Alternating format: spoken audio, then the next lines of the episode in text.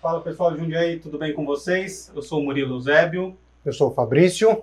e hoje, bom, primeiramente, antes de tudo, antes de começar, eu quero agradecer a todos os nossos patrocinadores. O primeiro deles, a EC Pinturas. Entre no site www.ecpinturas.com.br e faça seu orça- orçamento gratuito. E eu tenho certeza que vocês vão gostar, que o pessoal lá é muito caprichoso. E eu queria agradecer mais uma vez a loja Bebidas para Todos. Como todos sabem, é uma loja online de cerveja artesanal. O link é www.bebidasparatodos.com.br. Entregue em Jundiaí em até 24 horas. Bonita a arte deles, né? Essa aí Da hora, é. diferente. Essas Que, latas. que né? parece o Wolverine, cara, É. mas o Wolverine meio vegano, sei lá. o cara meio, é verdade, todo de verde. E por último, mas não menos importante, o nosso patrocinador, The Seven Woman, que está com uma novidade, que é a linha masculina de roupa. É, sigam lá no Instagram, arroba The77Woman. E lá tem toda a, o portfólio, o portfólio que fala. E aí é só escolher. Inclusive tem a Patrícia lá, que ela E o Thomas. e o Thomas. Eu queria mandar um beijo para os dois, que ela ajuda se vocês precisarem. Então eu sei que vocês estão precisando trocar de roupa.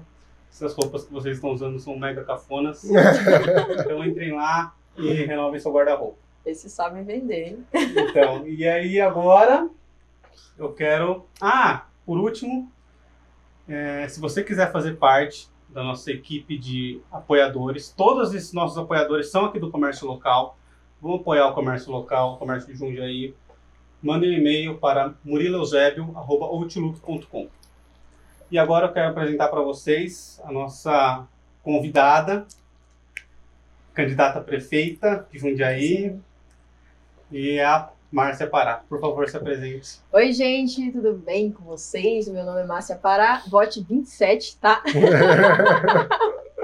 Já começou. Já comecei, tem que fazer, né? A gente não pode. Porque o Sem pessoal tempo. fala, meu, fala assim, ah, eu conheço a Márcia, mas eu não sei que o número dela é 27. Isso aí pega mal, né? Então eu sempre falo, eu vou andar com 27 desenhado na testa, pra vocês não esquecerem do meu número. Tá. Márcia, é, a- eu já te conheço, a gente estudou juntos, né? Verdade. E eu queria que você contasse para mim como foi sua trajetória, de onde você veio até Jundiaí, primeiro. Depois a gente continua. Mas começa assim. De onde você nasceu e como você veio parar em Jundiaí. Ok. Eu nasci na. Eu, eu tenho que olhar pra cá ou tenho que olhar pra você? Olha pra onde você quiser. Ah, é? Então tá bom. Aqui você é livre para falar o que você quiser, Tem pra olhar pra quem eu quiser? olhar para quem Tá você bom, olhar pra quiser. você. Se quiser falar palavrão, fica à vontade, não, Não. tem problema. E a liberdade é o que reina. Então, eu nasci na ilha do Marajó, no Pará, Nossa, né? que É verdade, eu nasci numa ilha e eu vim morar em Jundiaí tem 15 anos, vai fazer 15 anos que eu estou aqui. Eu vim passar só uma temporada, que eu era casada com o meu ex-marido é um cirurgião, e ele veio fazer uma residência médica e a gente ia voltar, só que eu me apaixonei pela cidade, me divorciei e casei com Jundiaí. Não, casei com Jundiaí, né? E, e assim, porque é, já é a pergunta do porquê que eu estou na política, como eu cheguei até aqui, porque eu sou ativista desde a minha adolescência. Eu fui. Eu, qu- quando criança, eu fui vítima de abuso sexual. Sério? E, sério, eu fui vítima de abuso sexual até meus oito anos de idade. E na adolescência, eu comecei a me envolver com várias ONGs. Eu fui de muitas ONGs voltadas para o abuso sexual, né? E essa era a minha bandeira. Fui radialista de uma rádio comunitária. Eu sempre fui uma mulher do povo, né? De brigar por causas sociais. Mas a política era uma coisa que estava muito distante da minha vida, né? Só que até um- uma situação que aconteceu com a minha mãe. Minha mãe, ela, ela vendia sopa e churrasco na rua. E minha mãe, ela tinha alvará para trabalhar num, num determinado ponto da cidade.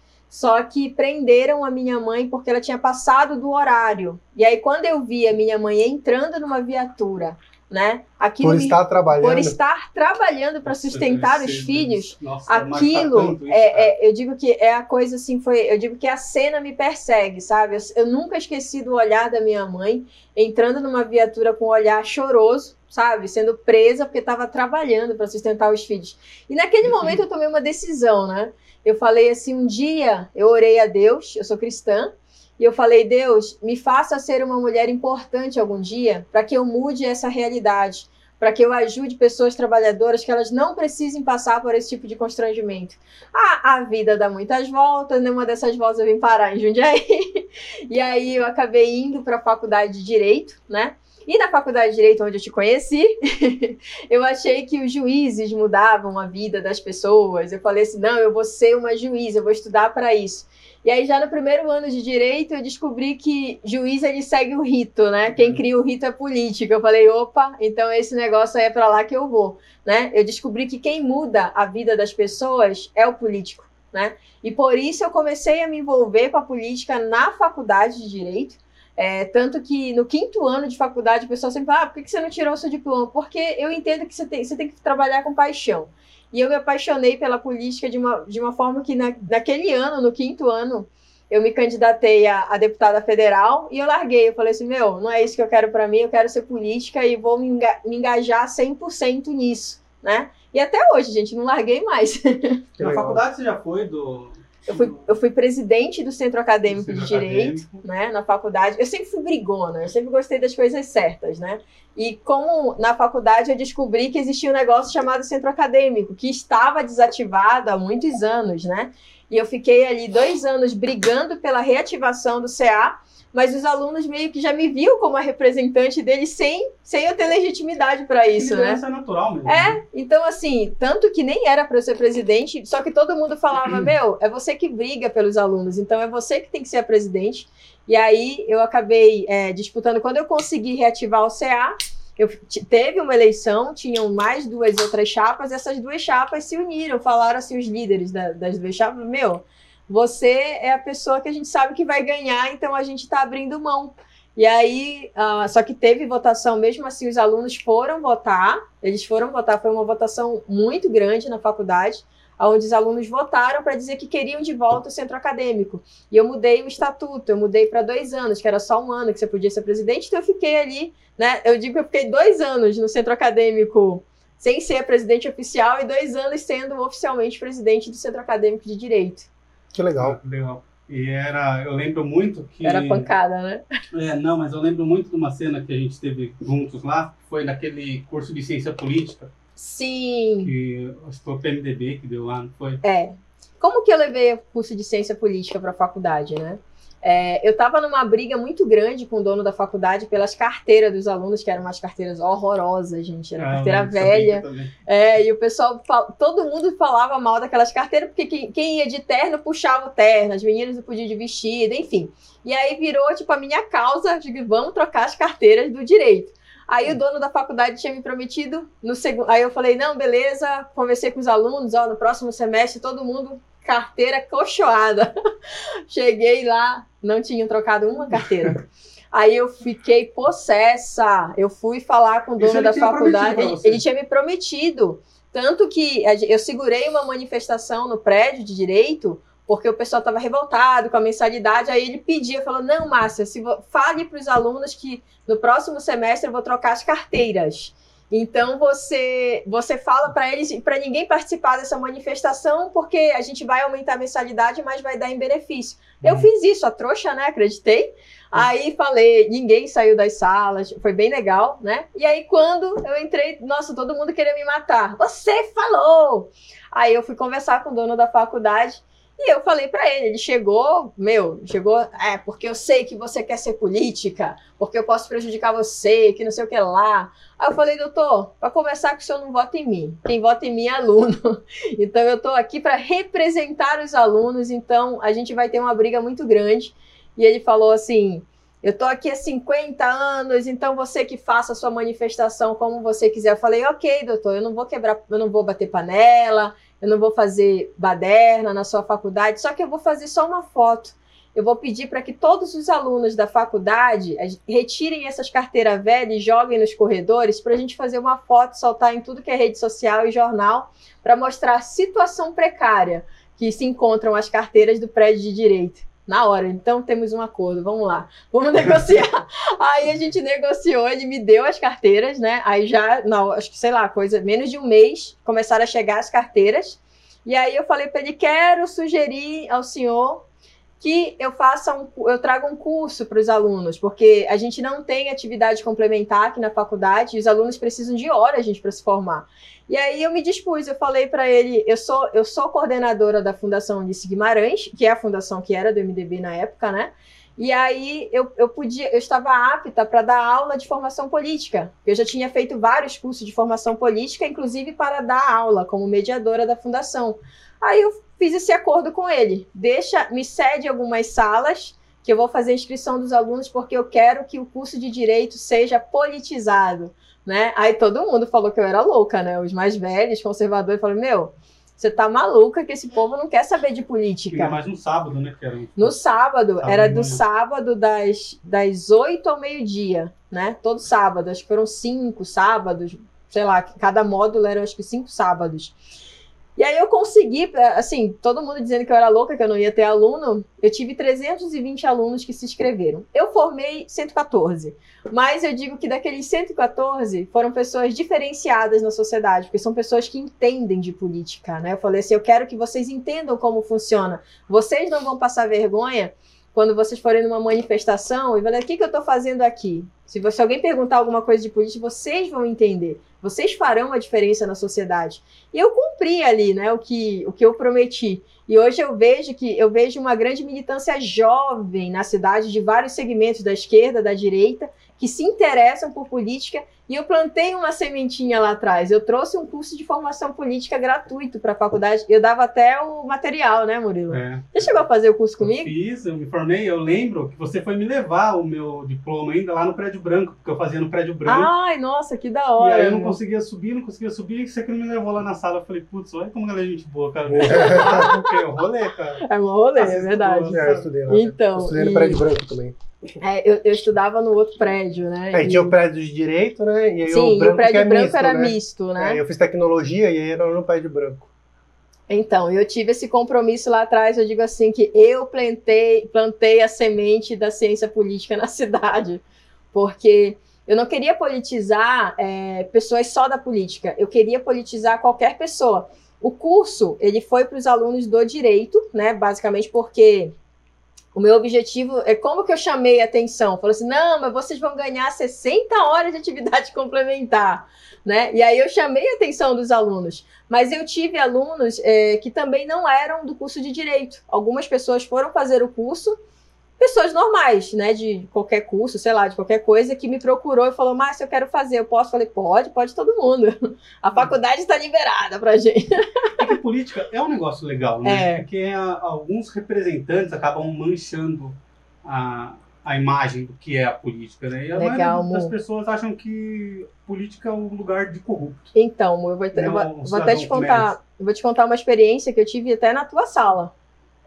Na tua sala, eu não sei se você estava no dia, mas teve um professor, na época que eu estava pedindo voto para a eleição do centro acadêmico, teve um professor que falou assim, gente, ela só tá fazendo esse negócio de centro acadêmico ela vai virar política. Aí eu olhei assim pra cara dele e falei, professor, o senhor está certo. É isso mesmo. Se eu fizer uma boa gestão para vocês aqui na faculdade, com certeza os senhores vão querer votar em mim fora da faculdade, né? E eu fiz. Tudo que eu, que eu falei que ia fazer, eu fiz na faculdade. E aí eu falei para ele, professor, eu gosto muito de uma frase de Platão que ele dizia assim: aquele que não gosta de política, entenda que será governado por quem gosta. Só tem bandido lá, gente. E eles gostam. e eles gostam. Se a gente quer do bem, se a gente não se mobilizar e fazer alguma coisa para entrar, as coisas nunca vão mudar. Então eu tô aqui sim para pedir o voto para vocês para me eleger presidente do centro acadêmico, mas eu também estou aqui para a gente mudar as coisas dentro da política, porque eu acredito nisso. Eu quero incentivar as pessoas a participarem da política, pessoas de bem. Uhum. Né? É, porque alguém tem que ocupar espaço, né? É verdade. Se não for a gente, vai ser ser um bandido. E, e isso que a gente acredita aqui também é por isso que a gente está fazendo isso daqui. Porque é para as pessoas conhecerem os candidatos, para ver se as pessoas se identificam e para que escolham direito, né? É, bom, agora mudando de assunto, já, você já chegou na política, né? Porque a próxima pergunta que eu ia fazer era, tá, e aí como E você como você chegou na. Ah, mas. Você já, mas- já nasceu político? Não. Não nasci. Não nasci política. Como foi que a, a política chegou? lá no primeiro ano, né, eu Gente, eu engasguei aqui com água, pelo amor de Deus, nem comi o negócio do amendoim aqui. No primeiro ano, né, eu tive, eu tive essa experiência que eu percebi que o juiz não era tudo aquilo que eu tinha, né? Eu imaginava que. Seu juiz... sonho era ser juiz, então? Meu sonho era ser juíza. Você sabe que eu entrei na faculdade com o mesmo objetivo, objetivo né? do seu, de assim, mudar o planeta, ser o justiceiro.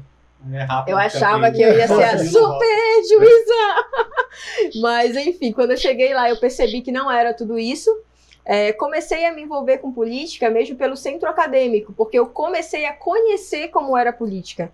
E aí eu percebi que os movimentos sociais, a qual eu sempre defendi, é, eles sempre tiveram intervenção política. Eu percebi que para eu ajudar uma criança, né, vítima de abuso sexual, essa criança não sabe se defender, mas através de leis eu consigo modificar isso e defender essa criança, né? E eu recebi o convite de um rapaz que hoje é até vereador. Na época eu- ele queria me usar, tá, gente? Ele queria me usar para fazer cabo eleitoral dele. Ah, bom, nossa. Não, não, não, não, não, nesse sentido não, nesse sentido não. Aí ele começou, nossa, Márcio, o pessoal gosta pra caramba de você na faculdade, né? Por que, que você não veio pra política? Eu falei, não, isso é coisa pra bandido. Gente, eu tinha o mesmo pensamento é, que a maioria das pessoas tem, que política é lugar só pra bandido, né? Ele, não, Márcia, mas você, eu sei que você já foi radialista. E se você, você teve uma rádio comunitária, então você, se você entrar na política, você consegue, através de um partido político, criar uma rádio comunitária na cidade para defender os pobres, esse povo aí que você defende, que não sei o que lá. Aí eu falei, sério, cara? A minha inocência me salvou, porque eu acreditei no cara. Hoje ele se arrepende amargamente, né? E um ter- monstro. Ele criou um monstro, porque eu entrei acreditando de verdade. Eu entrei porque eu Essa tinha. pessoa é vereadora eleita hoje. É eleita hoje. É eleita, né? Essa pessoa até um dia falou que, era, Chama- falou que era meu amigo na rede social. Eu falei, não é, não.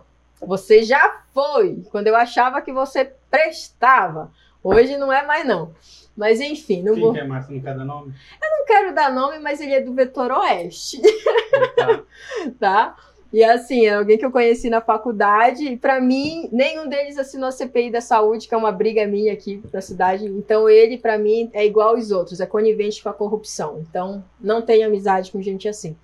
Mas enfim, eu sei que o cara criou um monstro, porque ele tentou me usar, ele queria me usar como cabo eleitoral. Quando eu entrei, eu, comecei, eu aprendi do rápido, gente. Aí eu me apaixonei pela política. Aí logo de cara, o partido dele, eu não entendia o que era direita, o que era esquerda. Eu não entendia nada disso, né? Eu, fui, eu entrei num partido político, me filiei, e aí o partido falou: Nossa, você, as pessoas gostam de você, você podia ser a nossa presidente do, do das mulheres. Aí eu fui, aceitei, nossa, que legal. Por quê? Porque antes de eu ser política, eu já tinha sido representante das mulheres no Estado. Eu já tinha representado o Brasil no Congresso Mundial de Mulheres em 2012, 2011, aí nem lembro. É, eu tenho a revista em casa e eu já tinha, eu era da Federação da Mulher Paulista, tá? Eu era secretária de Juventude e também era diretora de mulheres da União Estadual dos Estudantes de São Paulo. Então, antes de eu ser filiada a um partido, eu já tinha conhecimento de como que funcionavam algumas coisas, mas não como política, Uhum. né? E aí acabou que eu acabei me envolvendo com o partido, me tornei, eu acho que uma das mais jovens executivas do partido, que o partido só tinha gente ó, com 50 para cima, e eu lá, novinha, acho que eu tinha 24, 25 anos, né? Mulher e novinha, chamava muita atenção, Sim. muita atenção. E assim foi que eu entrei na política. Ah, tá. Márcia, é, e agora, assim, quando eu terminei a faculdade, minha monografia foi sobre Estado laico. E aí o seu, não é slogan, né? O nome da, da coligação, que é Não, o nome- Democracia O Cristã. nome da chapa, Da não é chapa. coligação. O nome da chapa é Democracia, Democracia Cristã. cristã. Queria que você me explicasse o que é democracia cristã. Democracia cristã, ok.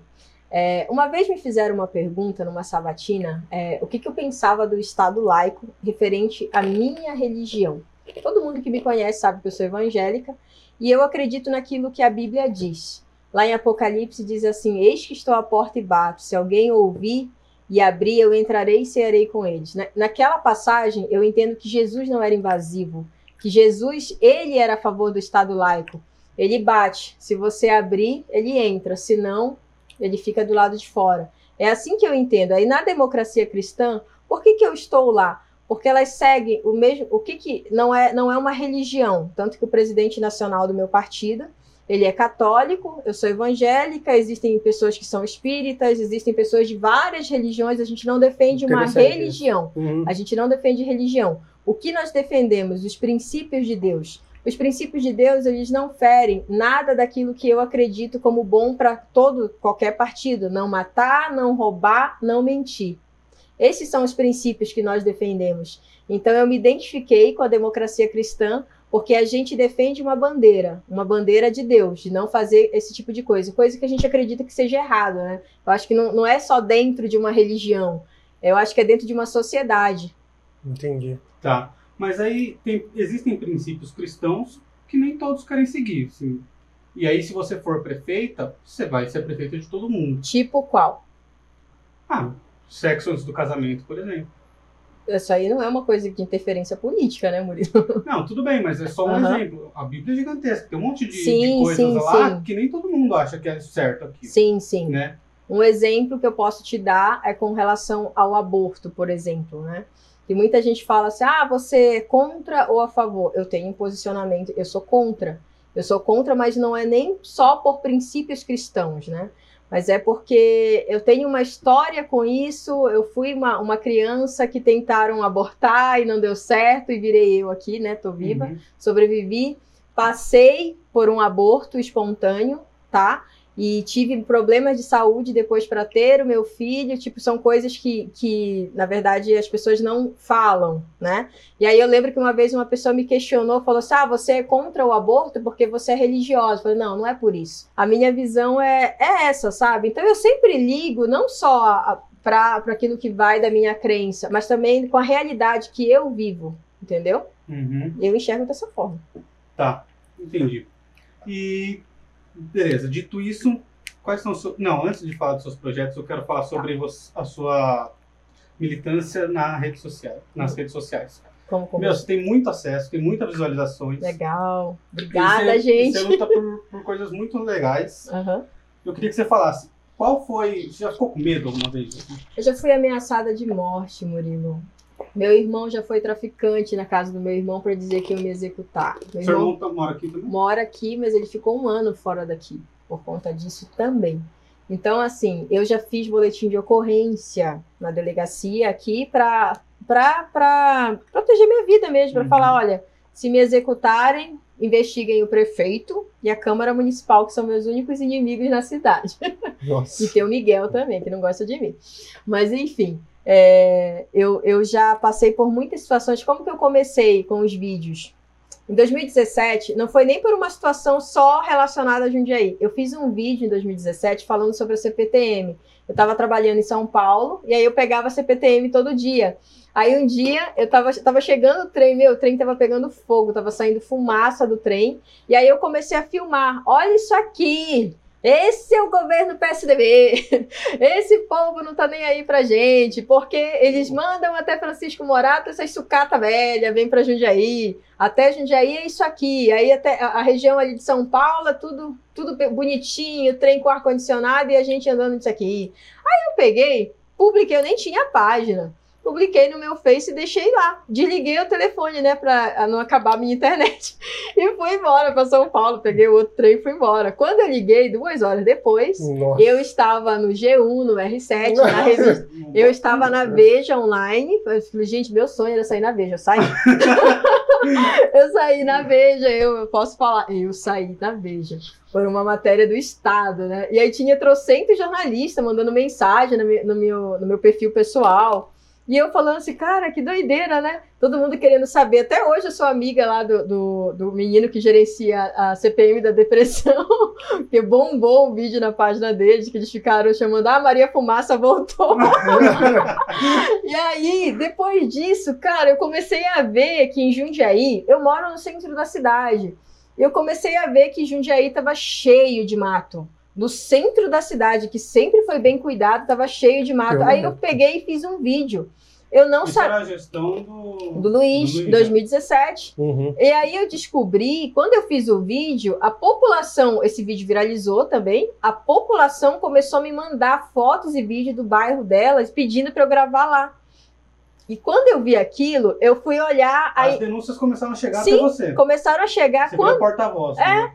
Aí quando eu fui investigar, falei, gente, peraí, né? Eu também estudei direito, né? Não tô com canudo, mas eu estudei. Eu falei, tem alguma coisa errada, eu vou estudar licitação.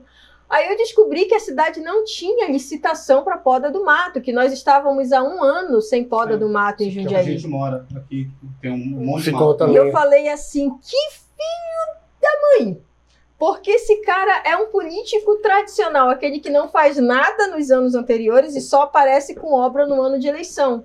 Aí eu fui investigar o negócio das licitações, descobri que já tinham passado por cinco que deram errado, supostamente errado.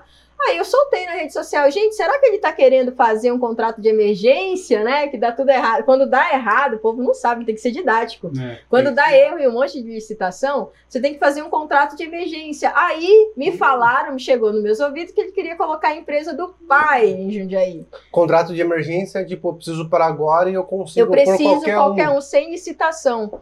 E aí, quando eu falei isso, eu falei: será que ele quer colocar a empresa do pai dele num contrato de emergência? No dia seguinte, resolveu a licitação? Olha, gente, que coisa louca, porque tinha muita visualização.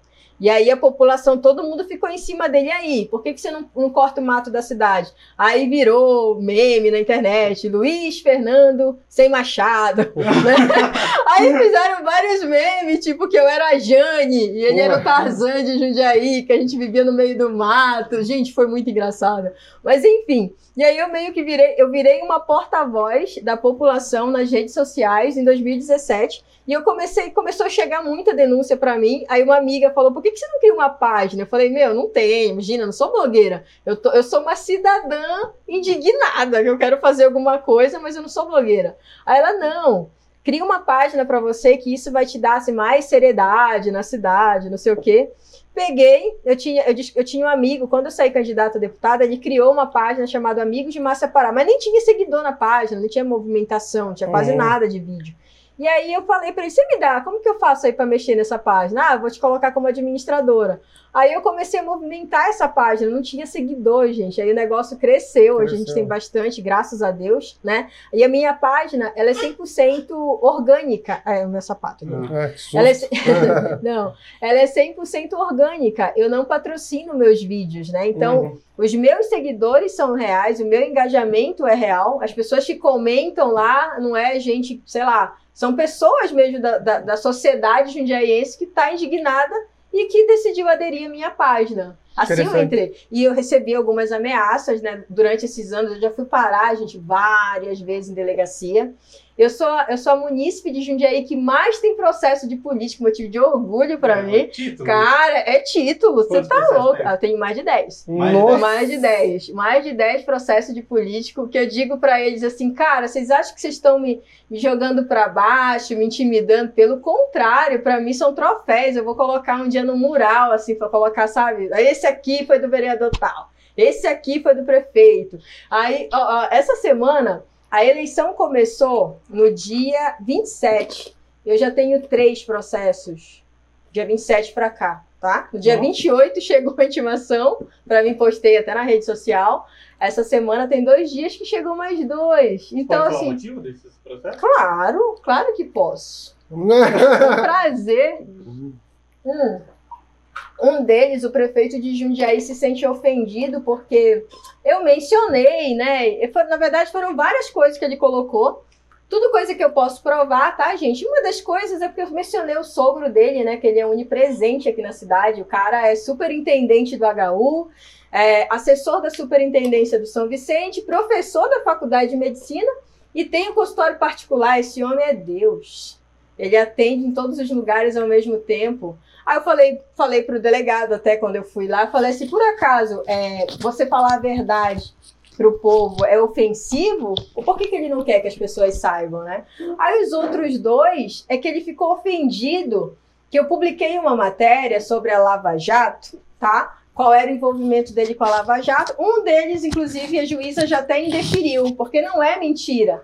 Eu divulguei uma coisa que é real. A empresa do pai dele, eu até descobri, tá, Luiz? Eu já vou até soltar na rede social depois. Solta aqui, primeira mão. Vou soltar, pra... o que você quiser, eu solto agora. Solta, então. Eu fala. solto o quadro societário da empresa, né, que foi citada, assim, que foi a empresa do, do pai dele, o seu Gildo Machado, tá? Que foi, ela, ela fez um consórcio com uma empresa chamada Promon, né? Essa empresa foi investigada, ela foi condenada pela Lava Jato, e ela foi citada porque ela estava ali no consórcio junto, né, nesse período, fazendo obra para Petrobras. Inclusive, tem trocentas mil matérias a respeito da empresa do pai do Luiz, né, que eles não pagam ninguém. Tem milhões de processos trabalhistas, sei lá. Outro dia eu estava vendo. Milhões não, gente, centenas. Pode falar, porque qualquer coisinha, né? É. Centenas, é, é, é força de expressão. Centenas de, de processos trabalhistas que depois da Lava Jato a empresa só foi se afundando, né? Porque perdeu a credibilidade né, por conta da Lava Jato. E eu fui processada, né, cartório eleitoral dessa vez, não foi criminal. Porque ele, ele entendeu que aquilo era fake news, mas a juíza não entendeu que era fake news, querido, porque foi indeferido. É, e se a juíza não entendeu, ela tinha prova. Então, e eu tenho, tá? Eu tenho esse quadro societário, inclusive, né, para não perder a credibilidade que eu sempre tive com os meus seguidores, eu faço questão de publicar para as pessoas verem quem que é o dono da empresa. É o pai do Luiz que doou mais de 300 mil reais para ele na campanha de deputado federal. Que bacana, né? E ninguém sabe disso. Por quê? Porque a imprensa aqui da nossa cidade, por que, que eu gosto de rede social? Porque a gente fala tudo que quer. A gente tem É o prova, lugar mais solta. democrático que tem. né? Ninguém, ninguém, ninguém negocia, não tem negociação. Então, o que acontece? É, os jornais nunca publicaram aqui na cidade. Não sei por quê, gente, um assunto tão sério, né? Um político da nossa cidade envolvido aí numa situação dessa, mas não, não saiu em nenhum jornal local. Em, outros lugares saiu. Saiu, mas em Jundiaí não. Jundiaí não. É, complicado. É, né? Essa é a imprensa que nós temos que. Nem gosta de mim, tá? Também não- Nossa, mas ninguém gosta de você. Ninguém, não. Quem não gosta de mim geralmente é a imprensa. Eu nem digo jornalista, porque jornalista trabalha para alguém, né? Eu tenho muita amizade com jornalistas da cidade até, mas eles colocam ali o que, enfim, né? Agora, é, os políticos não gostam, que para mim é um prazer, porque se alguém falar que é meu amigo, eu vou ficar muito ofendido, gente. Se alguém falar, nossa, fulano de tal é seu amigo, Teve um que falou, né, que era meu amigo, eu falei pra ele assim, gente, ó, não faça, não passe uma vergonha dessa, que você não é meu amigo, pra mim é vergonha dizer que eu tenho amizade com um dos políticos aqui de Jundiaí, os que estão eleitos hoje. Todos os eleitos. Todos, todos. sim. Sabe por quê? Eu, por que, que eu faço campanha de renovação geral e não é de agora, não é de ano de eleição, já faz tempo. Eu entrei com uma denúncia à CPI da saúde, né? Eu fui em busca de um terço da Câmara, que eram sete vereadores, para assinar a CPI da, da saúde, porque eu tinha um documento do Tribunal de Contas do Estado que apontava, que estava escrito lá, a obscuridade na prestação de conta do Hospital São Vicente. 80 milhões simplesmente não é justificado por ano nessa gestão, por ano, tá? No São Vicente. E aí eu falei assim, gente, quem não deve não teme, né? Levei até essa denúncia, essa foi a maior. Levei uma série de outras denúncias também. É, aquele, não sei se vocês se lembram, que teve um convênio de Cajamar, que era tudo mentira, que eu provei que era mentira, que era tudo marketing, né? Eu digo que o PSDB é muito marqueteiro, que não existia, nunca houve. E aí eu pedi investigação para isso e outras coisas, mas a principal era de para onde vai 80 milhões do São Vicente todo ano. Desaparece. Simplesmente não é justificado no Tribunal de Contas, não tem isso na prestação de contas E a CPI era para ver. investigar. E aí eu falei assim, gente, quem não deve não teme. Se vocês assinarem a CPI, é porque não vai ser investigado em Jundiaí, né? Não vai ter. Não é o povo daqui que vai investigar. Não dá para comprar, porque vai ser em Brasília a negociação, né? E aí ninguém teve coragem de assinar. Eu achei super estranho. 19 vereadores. Nós Nenhum. nós temos um que, que é o fulano da farmácia, temos outro que é o fulano da saúde, que se candidatou com esses nomes, né? Tinha um que era médico, médico, que se candidatou, e ninguém da saúde investigou, quis, sabe? Não, é só 80 milhões, deixa que morra a população, e 80 milhões não faz diferença para Jundiaí, que é uma cidade muito rica, né? Só que faz. Quem usa o SUS aqui sabe que faz.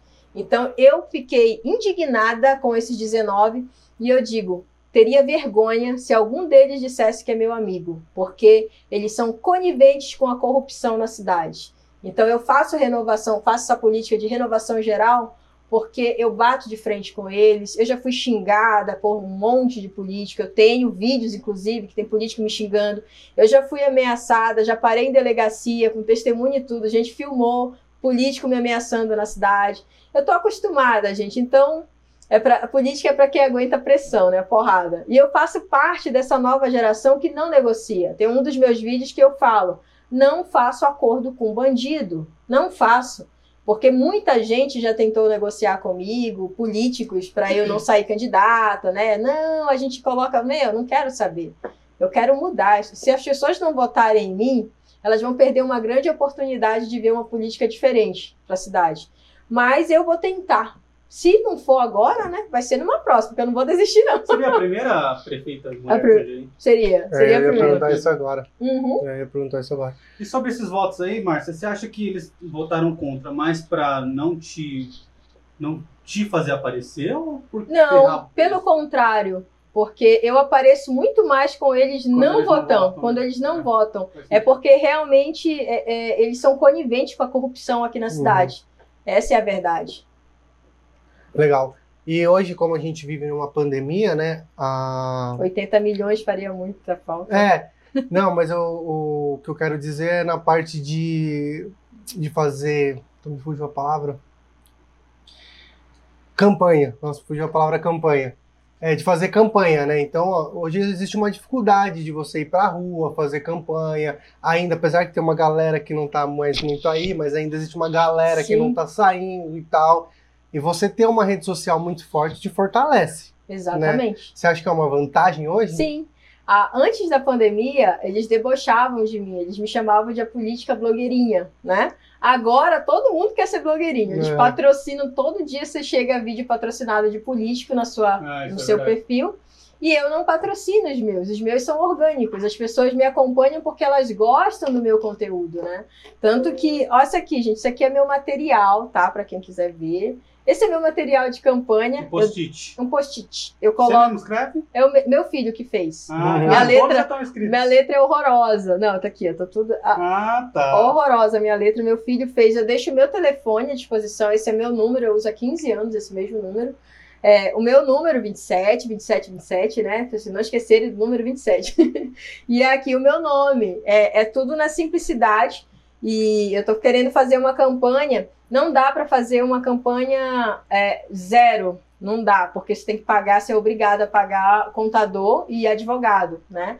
Mas a gente não tem, é que realmente eu não tenho recurso para isso, né? E quem que está me ajudando? Os meus próprios seguidores são meus voluntários. Que legal. Tá eles que fizeram arte para mim, Márcia, eu queria te ajudar de alguma forma. E a gente assim que eu nunca vi, que tá me Isso é ajudando. legal, né? Eu nunca vi isso, gente. Eu nunca vi, porque geralmente o que, que o povo faz? Na época de campanha, as pessoas querem tirar alguma coisa do político. E Isso é no verdade. meu caso é o contrário. As pessoas estão é, tentando me ajudar de alguma forma porque elas percebem que eu quero fazer uma campanha diferente. Eu disse, eu vou fazer uma campanha que Jundiaí nunca viu.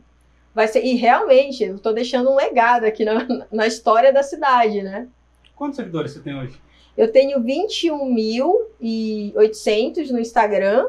No Facebook eu tenho 17 alguma coisa na, na página e eu tenho dois perfis pessoal. Um tá com 15. Não, com 15 não, perdão. Com 5 mil, quase 3 mil seguidores que não conseguiram adicionar. Aí tem uma outra lá com quase 5 mil. Mas seus vídeos passam disso bastante, não passa? Passa, passa. Eu tenho vídeo, Murilo, até de meio milhão de visualizações. Eu vi um seu, acho que tava com 80 mil dia que eu vi. Então, aí eu tenho assim, que depende do tema que você vai falar, né? Tem tema que só pega um bairro, então é só Ah, aquela tá. região ali que vai assistir. Aí tem tema que só pega, no meu, um problema que uma parte da sociedade passa e quer acompanhar. Eu tenho um vídeo, um dos meus últimos vídeos na pandemia, eu tive 300 e poucas mil visualizações. E eu nunca patrocinei esse eu tive alguns vídeos patrocinados bem no comecinho, no comecinho teve alguns vídeos que foram específicos que eu patrocinei. Um deles era sobre o Miguel, que era, que era sobre falando do fu- do fundão. né? Eu queria que os eleitores dele soubessem qual era o posicionamento dele sobre o fundão. E aí eu expliquei, né, gente? Ele votou contra o fundão, mas ele recebeu um milhão do fundão. Legal, né? E aí esse eu fiz questão de patrocinar. Mas os outros dos meus vídeos são São orgânicos. orgânicos. Que legal. Orgânicos. O que teve mais visualizações foi esse de, de meio milhão de visualizações. De meio milhão, que eu É, nem porque- lembro do que que era. Eu acho que era um vídeo que eu estava falando na época dos artistas. Que você sabe que, que eles votaram em um projeto em 2018, tá? Inconstitucional, né? Proibindo arte na rua. Eles quem? Os vereadores. O prefeito colocou lá, os vereadores votaram, proibia a arte na rua. Né? Os artistas de rua tinham que ser multados, Esse gente. pessoal que fica no semáforo? É, esse povo do semáforo, enfim. é, esses artistas, e a gente fez um vídeo. Eu acho que foi esse, eu não lembro, mas foi nesse período, porque tinham muitas causas, Uhum. sabe? Eu sempre tive. Eu não tenho uma só causa na cidade. E eu abracei essa causa na época, e a, é, é, a defensoria se envolveu na época também. E esses artistas ganharam. Todo mundo que entrou, que recorreu, ganhou na justiça, porque é inconstitucional. Eu cheguei mesmo e falei até para um dos diretores da, da- jurídicos da Câmara, falei, como que vocês aceitaram um negócio desse? Eu falei, não é possível, gente, que a gente tem aqui um bando de Zé Ruela nessa Câmara que não sabe, né? Estão votando em projeto inconstitucional. É, é meio absurdo isso, eu fico irritado, porque assim, é o nosso dinheiro, né, que tá sendo gasto. Uhum. Eu tô votando coisa útil. Eu já vi cada votação ridícula na Câmara. Uma das coisas que eu achei assim, isso há muitos anos atrás, tá? É, uma das coisas que eu vi que teve um vereador que propôs era para você colocar no saquinho, no saquinho, a- o garfo e faca, prato, tudo no saquinho. Aí eu falei, não é possível que eu tô lendo que alguém está votando, está colocando um projeto ridículo desse. A gente com tantos problemas na cidade, Não, mas era pra pôr saquinho. Quem pôr saquinho? o, o dono do, do restaurante. restaurante. Ah, tá. sabe? Umas coisas assim absurdas, fora da realidade, sabe? Até a buzininha da. Até a buzininha dos guardinha. Então, assim, eu vi muito projeto. Esquece Morreu. aqui? Morreu aqui? Eu vi muito projeto aqui na cidade é, que, que, que prejudicou o povo trabalhador, tá? Um deles, eu, eu, eu, fiz até uma manifestação dentro da, prefe... da, dentro da Câmara Municipal, que foi o ano passado, no dia 8 de outubro, é, com os ambulantes, que eram 100 120 ambulantes. É, nem todo mundo quer trabalhar de forma irregular na cidade. É, eu tenho uma lista de 120 ambulantes aqui da cidade que querem se cadastrar na prefeitura, pagar imposto para poder trabalhar formalmente, com vigilância sanitária, com tudo bonitinho. Né? E aí, o que, que o prefeito fez? Ele colocou um projeto para os vereadores votarem de perseguição ao povo trabalhador. Eu não acreditei. E aí, eu peguei e fui lá com, com os 120 ambulantes né, para falar que ambulante não é criminoso, que eles colocaram lá para que a guarda municipal, hoje a guarda municipal tem poder de fiscal do comércio. Enquanto a gente tem vários bairros na cidade precisando de ronda, é, esses guardas que poderiam estar cuidando da nossa segurança, tá? Da nossa segurança dos nossos bairros, eles estão perseguindo o trabalhador. E essa é uma coisa que nem eles aceitam. Eu conversei com muito guarda municipal. Eles se sentem indignados de estar cumprindo, né? Eles estão cumprindo aquilo ali. Eles têm que fazer, são obrigados. Uhum. Eles se sentem indignados com aquilo. E eu me indigno como, como política e como cidadã. Eu digo, cara, é um absurdo eu ter que ver uma pouca vergonha dessa, sabe? O político votando no negócio desse que persegue o povo trabalhador da cidade. É terrível isso aí, né? Porque não faz muito sentido esse tipo de ação Uhum. da prefeitura. Pois é, não faz, mas tá lá. Foi votado no dia 8 de outubro de 2019. Nossa. E aí a gente fez um, fizemos uma live, eu fiz uma live e mostrei a situação dos ambulantes da cidade. Teve até algumas pessoas, pouquíssimas pessoas, teve muita visualização esse vídeo, e teve pouquíssimas pessoas que comentaram. Teve uma que comentou assim: você quer favelizar os terminais? Eu falei, não, eu não quero favelizar os terminais. Você provavelmente não deve usar ônibus na cidade. Tá Porque eu uso. o vendedor ambulante de favelado? É, foi isso. Por quê? Eu acho que da forma que está é favelizar, como eles dizem, porque os ambulantes ficam jogados ali no chão, a mercadoria tem que ficar perto, próximo, já para sair correndo quando a GM chega, né? Então o que eu quero fazer? Uma, eu coloquei isso no meu plano de governo. Eu quero colocar boxe, eu quero deixar o negócio bonitinho, ao ar livre, né? O negócio que montar um espaço de cada um com alvará, tudo bonitinho, para que eles não estejam trabalhando dessa forma, porque para mim é desumano você trabalhar desse jeito, no chão, sabe? E querendo pagar imposto para a cidade, porque eles querem. Exatamente. E aí, o que, que eu, eu segui? Teve um exemplo que eu achei legal do prefeito de São Paulo, que quando o presidente Bolsonaro entrou, ele entrou com algumas regulamentações desse, desses trabalhadores informais do nosso país, né, que ele dava poder a, a, ao município para fazer, né, para regulamentar a situação deles.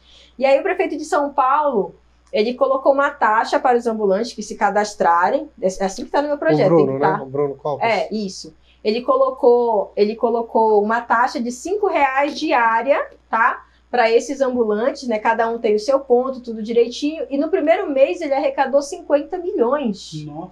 Então, assim, eu digo, cara, a gente está perdendo dinheiro. Tá A gente está perdendo dinheiro, porque nós temos aqui, e é um povo que quer trabalhar com honestidade, sabe? Pagar momento, imposto. né, Sim. gigantesco.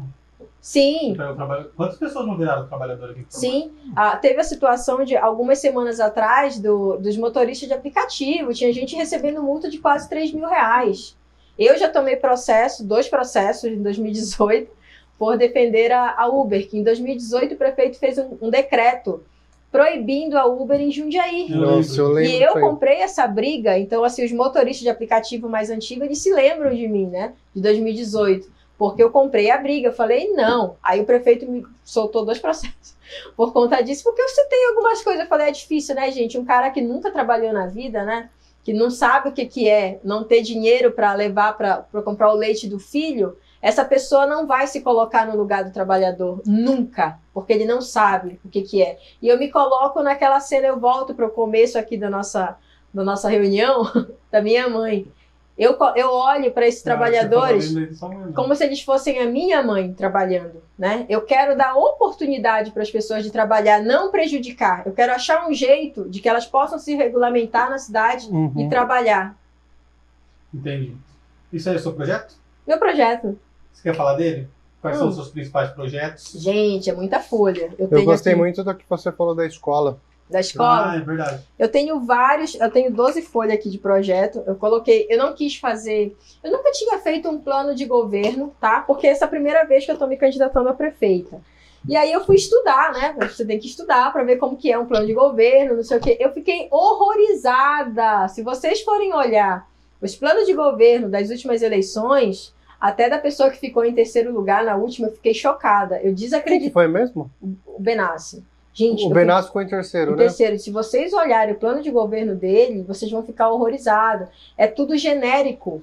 É tudo genérico, sabe? Dele e de outros aí. É tipo, esses políticos Ctrl Eles C, Ctrl V. copiam e colam, sabe? É, Falou assim, é, ah, vou melhorar a saúde. Tá, mas de que forma você vai melhorar? Sabe? Vou melhorar a educação. De que forma? Isso não tá, é genérico. E no meu caso, não. Eu quis, eu estudei, tá? Tudo que era viável dentro do nosso orçamento, tá bom? Eu fiz um estudo orçamentário também para não prometer mundos e fundos aí que eu não podia, né? Entendi. Tiveram muitas coisas que eu queria colocar no plano, mas não era viável para a cidade, né?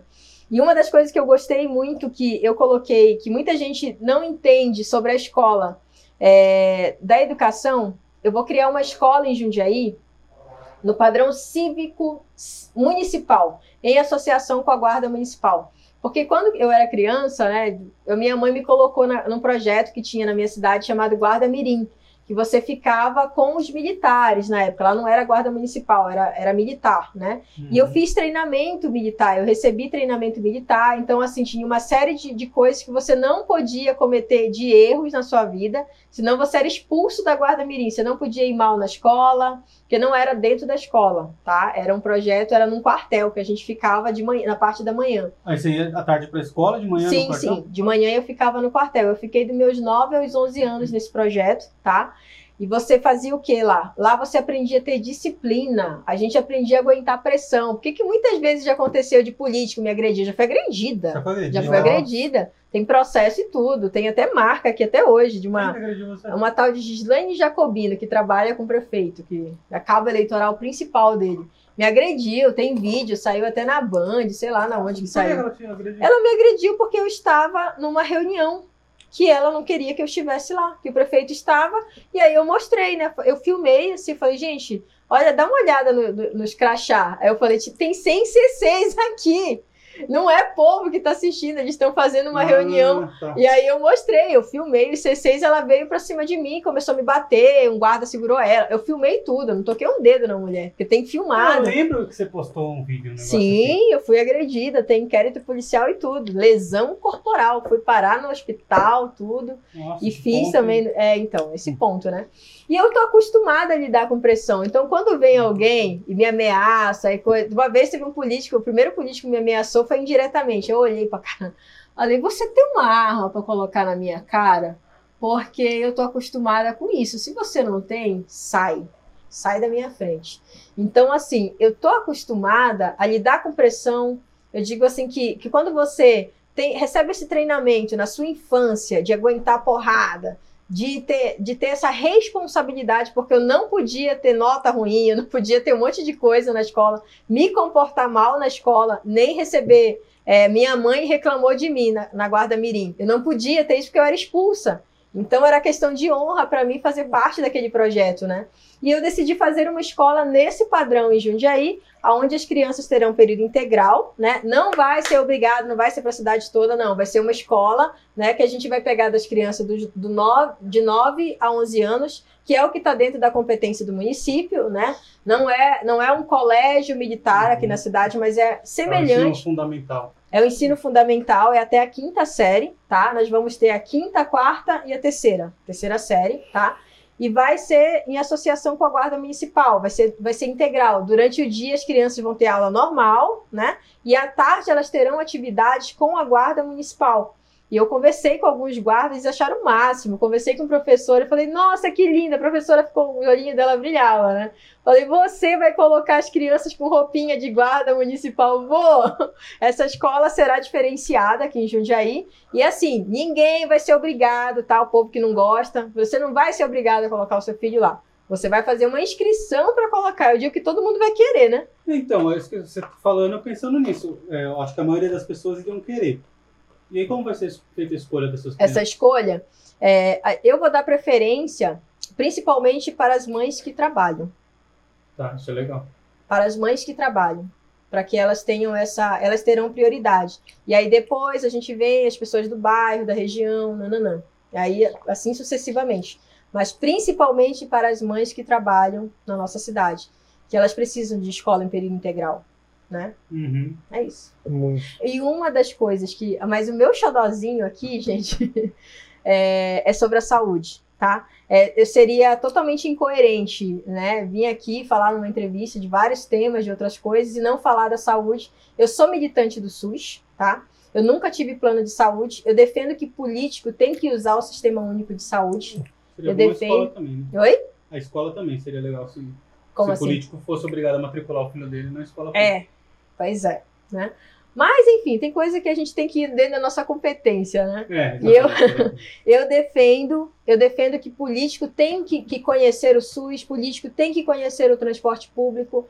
E uma das coisas aqui na cidade é, eu estou há quatro anos aguardando uma consulta com reumatologista. Nós não temos reumatologista em Jundiaí, é, não abre-se vaga. Uma das coisas que eu tomei processo do prefeito aqui da cidade, ele me processou porque eu usei uma frase, né? Porque na gestão do outro prefeito para esse, é, tá no portal da transparência, tá? É, saíram 77 médicos. Nós temos menos 77 médicos na cidade. No Tá. momento de pandemia. Não, isso desde quando ele entrou. Ah, Quando tá. ele, Ele entrou, entrou, ele cortou 77 mil. 77 médicos foram cortados dos postos de saúde da cidade. Então o pessoal vê, nossa, tá demorando seis meses para você conseguir uma consulta. E o povo não sabe por quê. É por causa disso. E aí eu fui na, na tribuna livre da Câmara e eu falei. Político que não investe em saúde é genocida, porque mata a população em massa. E aí eu tomei um processo por isso. Também não deu, graças a Deus, né, não ganhou. não ganhou. Eu nem citei o nome dele. Eu falei assim, aí a gente foi no fórum, né? No fórum até olhei. É, eu não citei seu nome, mas a carapuça te serviu, né? Você não investe na saúde mesmo? Aí o cara ficou assim, tipo, porque, meu, para. Não vem da um de bom moço que eu uso SUS. E aí até coincidiu de daquela semana, eu tava com uma alergia muito forte, eu tava uma semana com alergia, e aí a advogada dele perguntou, nossa, que é isso no seu braço? Que eu tava toda, com o corpo todo vermelho, que eu tava com o vestido até aqui, tipo, tava a manga até aqui. Aí eu falei, olha, você acredita que eu fui no São Vicente por causa disso? E eu cheguei lá e não tinha antialérgico no hospital? Aí ele ficou assim, nossa, não, mas. É, e depois a médica lá ainda falou que eu tinha que passar por um dermato, que isso era coisa do posto. Aí eu cheguei para ela e falei, doutora, a senhora não tem noção da realidade, né? Para eu chegar no dermatologista, eu teria que passar por seis meses aí de espera para. sozinho. É. Ou morreu. Né? Então, e aí eu falei, graças a Deus, o meu caso não era de morrer, né? Porque se fosse, eu tinha morrido ali no hospital que não tinha antialérgico no hospital. É, mas você pega essas pessoas, por exemplo, precisando de um exame de câncer, Cara, se você demorar muito, você um vai ano, morrer. por exemplo, você vai morrer. Você, você, muda um quadro que era reversível com um quadro que Exatamente. Não então, eu comprei essa briga da saúde, dos especialistas, porque nós temos, antes da quarentena, nós tínhamos uma fila de espera de mais de 25 mil pessoas. Isso era o oficial, o oficioso era bem mais. Agora está muito pior, porque o que, que essa pessoa fez, né? Que não usa o SUS. Ele fechou os postos de saúde da cidade, as UBS, para transformá-las em sentinelas, sendo que nós poderíamos usar as escolas que estão fechadas para ser é. sentinela. E, porque as pessoas não morrem só de coronavírus, as pessoas têm outros problemas e os postos de saúde deveriam continuar, né? E até agora não abriu ainda as UBS. É uhum. ridículo. A pessoa que não está nem um pouco preocupada com a saúde do povo. E aí eu criei o voucher da saúde. No meu plano de governo, eu sou a única de todos que, que criou o voucher da saúde. O que, que vai ser o voucher? O voucher da saúde vai ser um convênio. Aqui em Jundiaí nós não temos hospital municipal, são todos hospitais conveniados. É importante uhum. o povo saber disso. A gente Sim. descobriu isso no, no também gravando. É, uhum. e eu coloquei isso no meu plano, tá? Aquele lugar onde é o Sambódromo tem um projeto lá que foi gasto mais de 5 milhões para construir o hospital municipal que foi arquivado, que nunca nenhum político quis, justamente por causa da CPI. Olha, tudo liga porque não dá para roubar, que nem dá para, né? É isso que acontece no nosso país. Não posso falar, você tem que falar tudo generalizado algumas coisas, né? Porque é, o convênio, eu não posso colocar no portal da transparência uma das coisas que o prefeito me processou, né? Porque eu falei, como que pode o seu sogro é, eu não sei se ele ganha o um salário mínimo ou um milhão, porque não está o salário dele no portal da transparência, sendo que ele é pago com meu dinheiro.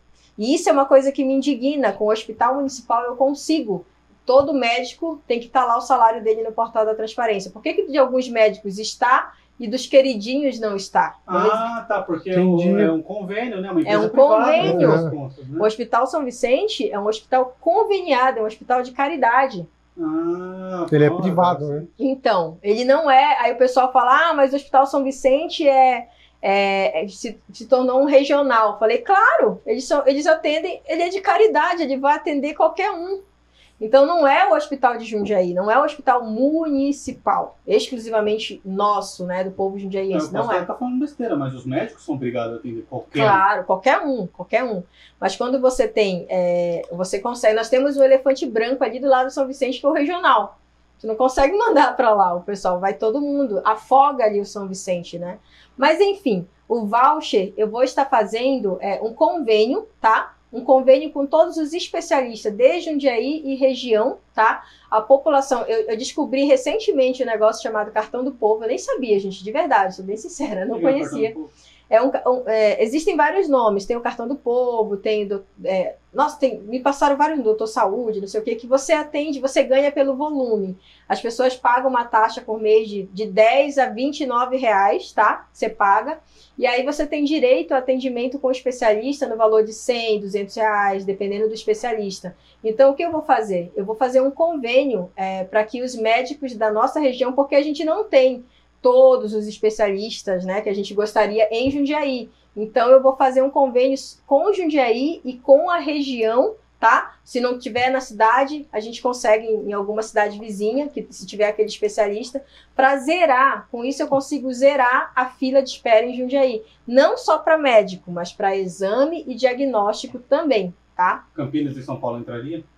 Entraria, porque é a nossa região. É, é, é, assim, eu acredito, é perto, né? Eu quero uma coisa que já perto. É. Jundiaí, no máximo, não, sei lá, uma assim, hora. Assim, porque se não já... tem Jundiaí, eu acho que só não vai achar ou em Campinas ou em São Paulo. É. é, não, tem algumas cidades que tem outros especialistas, sabe? Tem. A gente tem algumas cidades que são. Eu já, já recebi muita denúncia de, de gente que não conseguiu atendimento aqui e conseguiu em Louveira.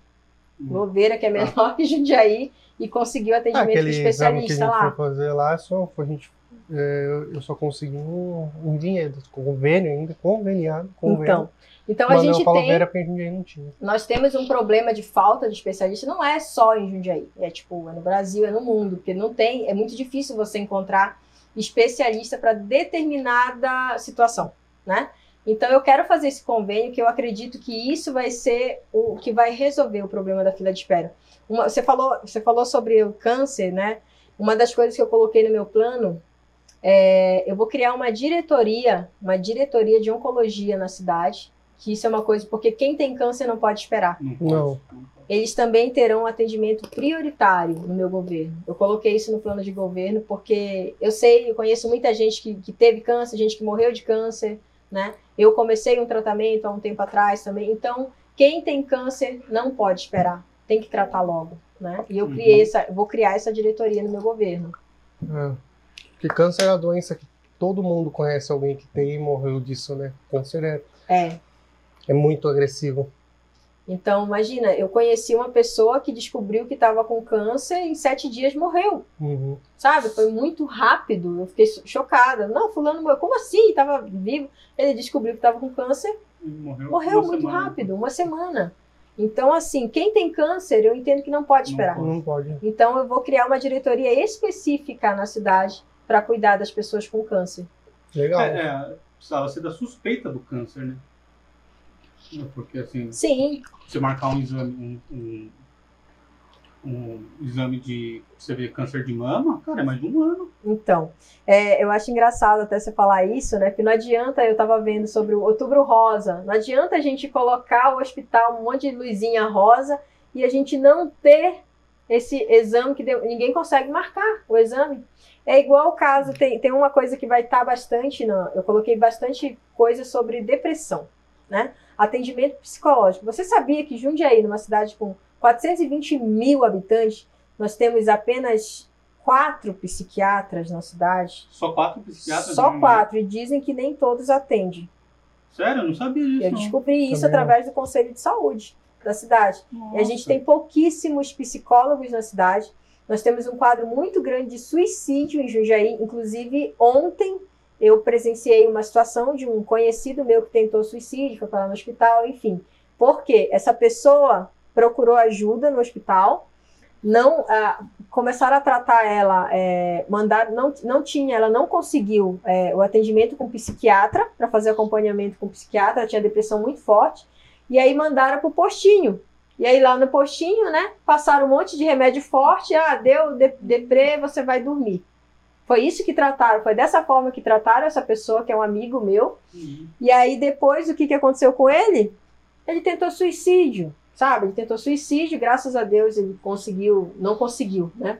A esposa chegou a tempo, ele já estava quase desfalecendo, mas é, ele levaram para o hospital, tá vivo. Bom. Então, assim, o mais en- engraçado que ele falou pra mim é que ele nem sabia o que ele estava fazendo. Ele estava tão na bad que ele não te- teve noção que ele estava se suicidando. Eu não imaginava que era assim uma pessoa que chega num quadro de, de- de depressão tão forte que ela já nem sabe mais o que ela está fazendo. De tanto remédio, de tanta coisa. Ah, minha vida não tem mais sentido. É, né? No fundo, a pessoa E- não quer nem tirar a vida, ela quer acabar com a dor só. né? Exatamente. E eu coloquei no meu plano de governo.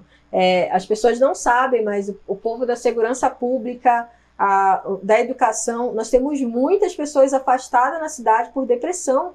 É, esse, esse ano nós tivemos dois suicídios na Guarda Municipal e o povo não sabe disso.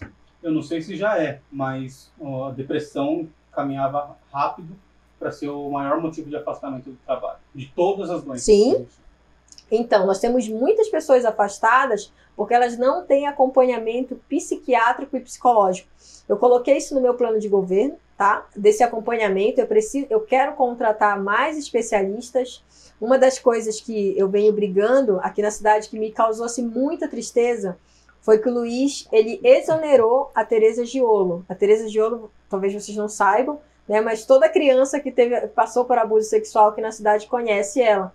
Ela atendeu na Delegacia da Mulher durante 20 anos. É a pessoa mais qualificada, trabalha com ludoterapia. Ela fez mais de 10 cursos para trabalhar com crianças vítimas de abuso sexual. E o Luiz simplesmente a exonerou depois de 20 anos.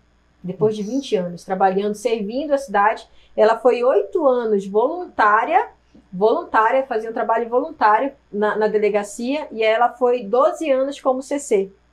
E, e, não era um valor exorbitante que ela ganhava, sabe? Ela era cargo de confiança. Cargo de confiança, anos, sim. Porque todos, porque todos os prefeitos entenderam que, que era, importante era importante o trabalho dela na cidade e ela achando que ia sair com homenagem, saiu, sabe, a pontapé, disseram, tira tuas coisas, tipo, e ela, até hoje a gente está perguntando, por que, que vocês fizeram isso com ela? Sabe? Não faz sentido. Então é alguém que não está preocupado né, com a saúde mental, Sim. com as, as vítimas de abuso sexual da cidade, sabe? Então aí mandaram para psicólogo qualquer que faz questionário, questionário. Isso não é atendimento psicológico, é, sabe? Então, é, eu tenho, eu coloquei na, na, eu coloquei no meu plano de governo. É, a, tem uma coisa que é diferente, eu acho, de todos os outros candidatos. Eu coloquei uma pasta para os jovens. Eu ia falar disso é. com você, porque é uma coisa que vem muito no Instagram para mim. Sério? É. As, eu sou a única pessoa que colocou uma pasta para os jovens. Eles falam assim, meu, Jundiaí morre às 11, a gente quer algum lugar para a gente ficar, a gente quer uhum. curtir. E eu acho justo. Sim. Eu coloquei uma das coisas principais para os jovens, tem bastante coisa aqui, tá, gente? Depois liga para mim, entra na minha página, Márcia Pará, que tem meu telefone lá. E eu mando o plano de governo para vocês. Você das... consegue responder todo mundo? Ah, eu tento. Eu tento, eu não consigo. Eu não consigo. Tem muita gente que fica chateada, falando, gente, é, é humanamente impossível. Imagina, isso aqui que eu tô tendo com vocês, eu tenho com várias pessoas todos os dias. Não dá, não dá. Ó, meu telefone, ó, todo cheio, cheio de mensagem, não dá, toda hora. E aí o que acontece? Eu pensando no bem-estar do nosso jovem, eu também coloquei aqui de um programa de apoio psicológico ao jovem em situação de vulnerabilidade, que nós temos muito suicídio também nos jovens. Eu conheço casos de mães que perderam filhos adolescentes aqui na ah, cidade. Tá, de acompanhamento psicológico. Psicológico. Ah, tá. Mas também tem uma coisa que acho que os jovens vão amar, que vai responder isso aí que você falou. Nossa, não tem nada para o jovem. Uma das coisas que eu coloquei aqui vai ser a, a, criação do gramadão do piquenique. Eu vi ali página 24 horas ali, ó, chega legal já. Tô conseguindo ver aqui, ó, 24 horas. Vigilância. Tá sapiando desse. então, esse, esse espaço, eu conversei com vários jovens, tá? O que, que eles falaram para mim, Márcia? Nós somos vistos na cidade como os odiados de Jundiaí. Você ser jovem é, e, e, e, querer tomar uma cerveja à noite, ah, pô, trabalhei a semana toda, né? Quero tomar uma cervejinha, alguma coisa no final de semana eu sou, eu sou expulsa de todo lugar que a gente vai, não tem um espaço para o jovem. Uhum. Eles se encontravam, alguns se encontram ainda no Passo Municipal. Mas tem ainda, passo municipal? ainda tem. O pessoal aí vai lá, guarda, expulsa todo é. mundo. Aí se encontravam ali na praça, na, que era a antiga praça do Slack, agora fecharam tudo para os jovens. Então, assim, eles são. Ah, fecharam, fecharam, fecharam, fecharam. Agora então, eles estão assim, ficando perto do e-shop lá.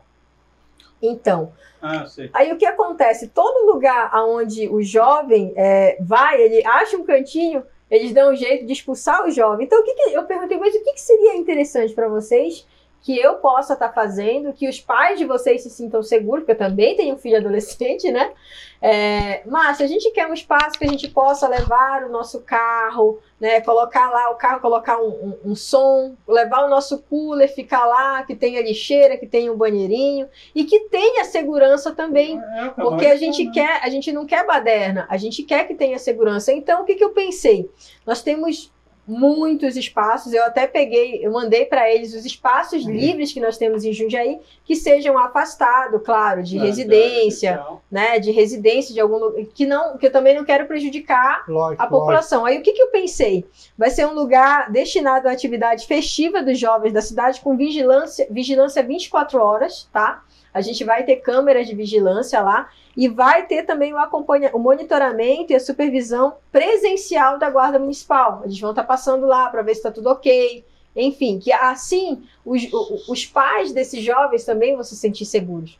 Porque, gente, você aí que é idoso, que não sei o quê, né? Você já foi Você já foi jovem. Você e aprontou. Já, e aprontou, quis namorar, quis sair para tomar uma. Então, é importante a gente pensar também no nosso jovem. Gente, eu sou jovem, eu tenho 34 anos. Eu tenho 34 anos. Se eu não pensar no jovem, caramba, me mata logo, né?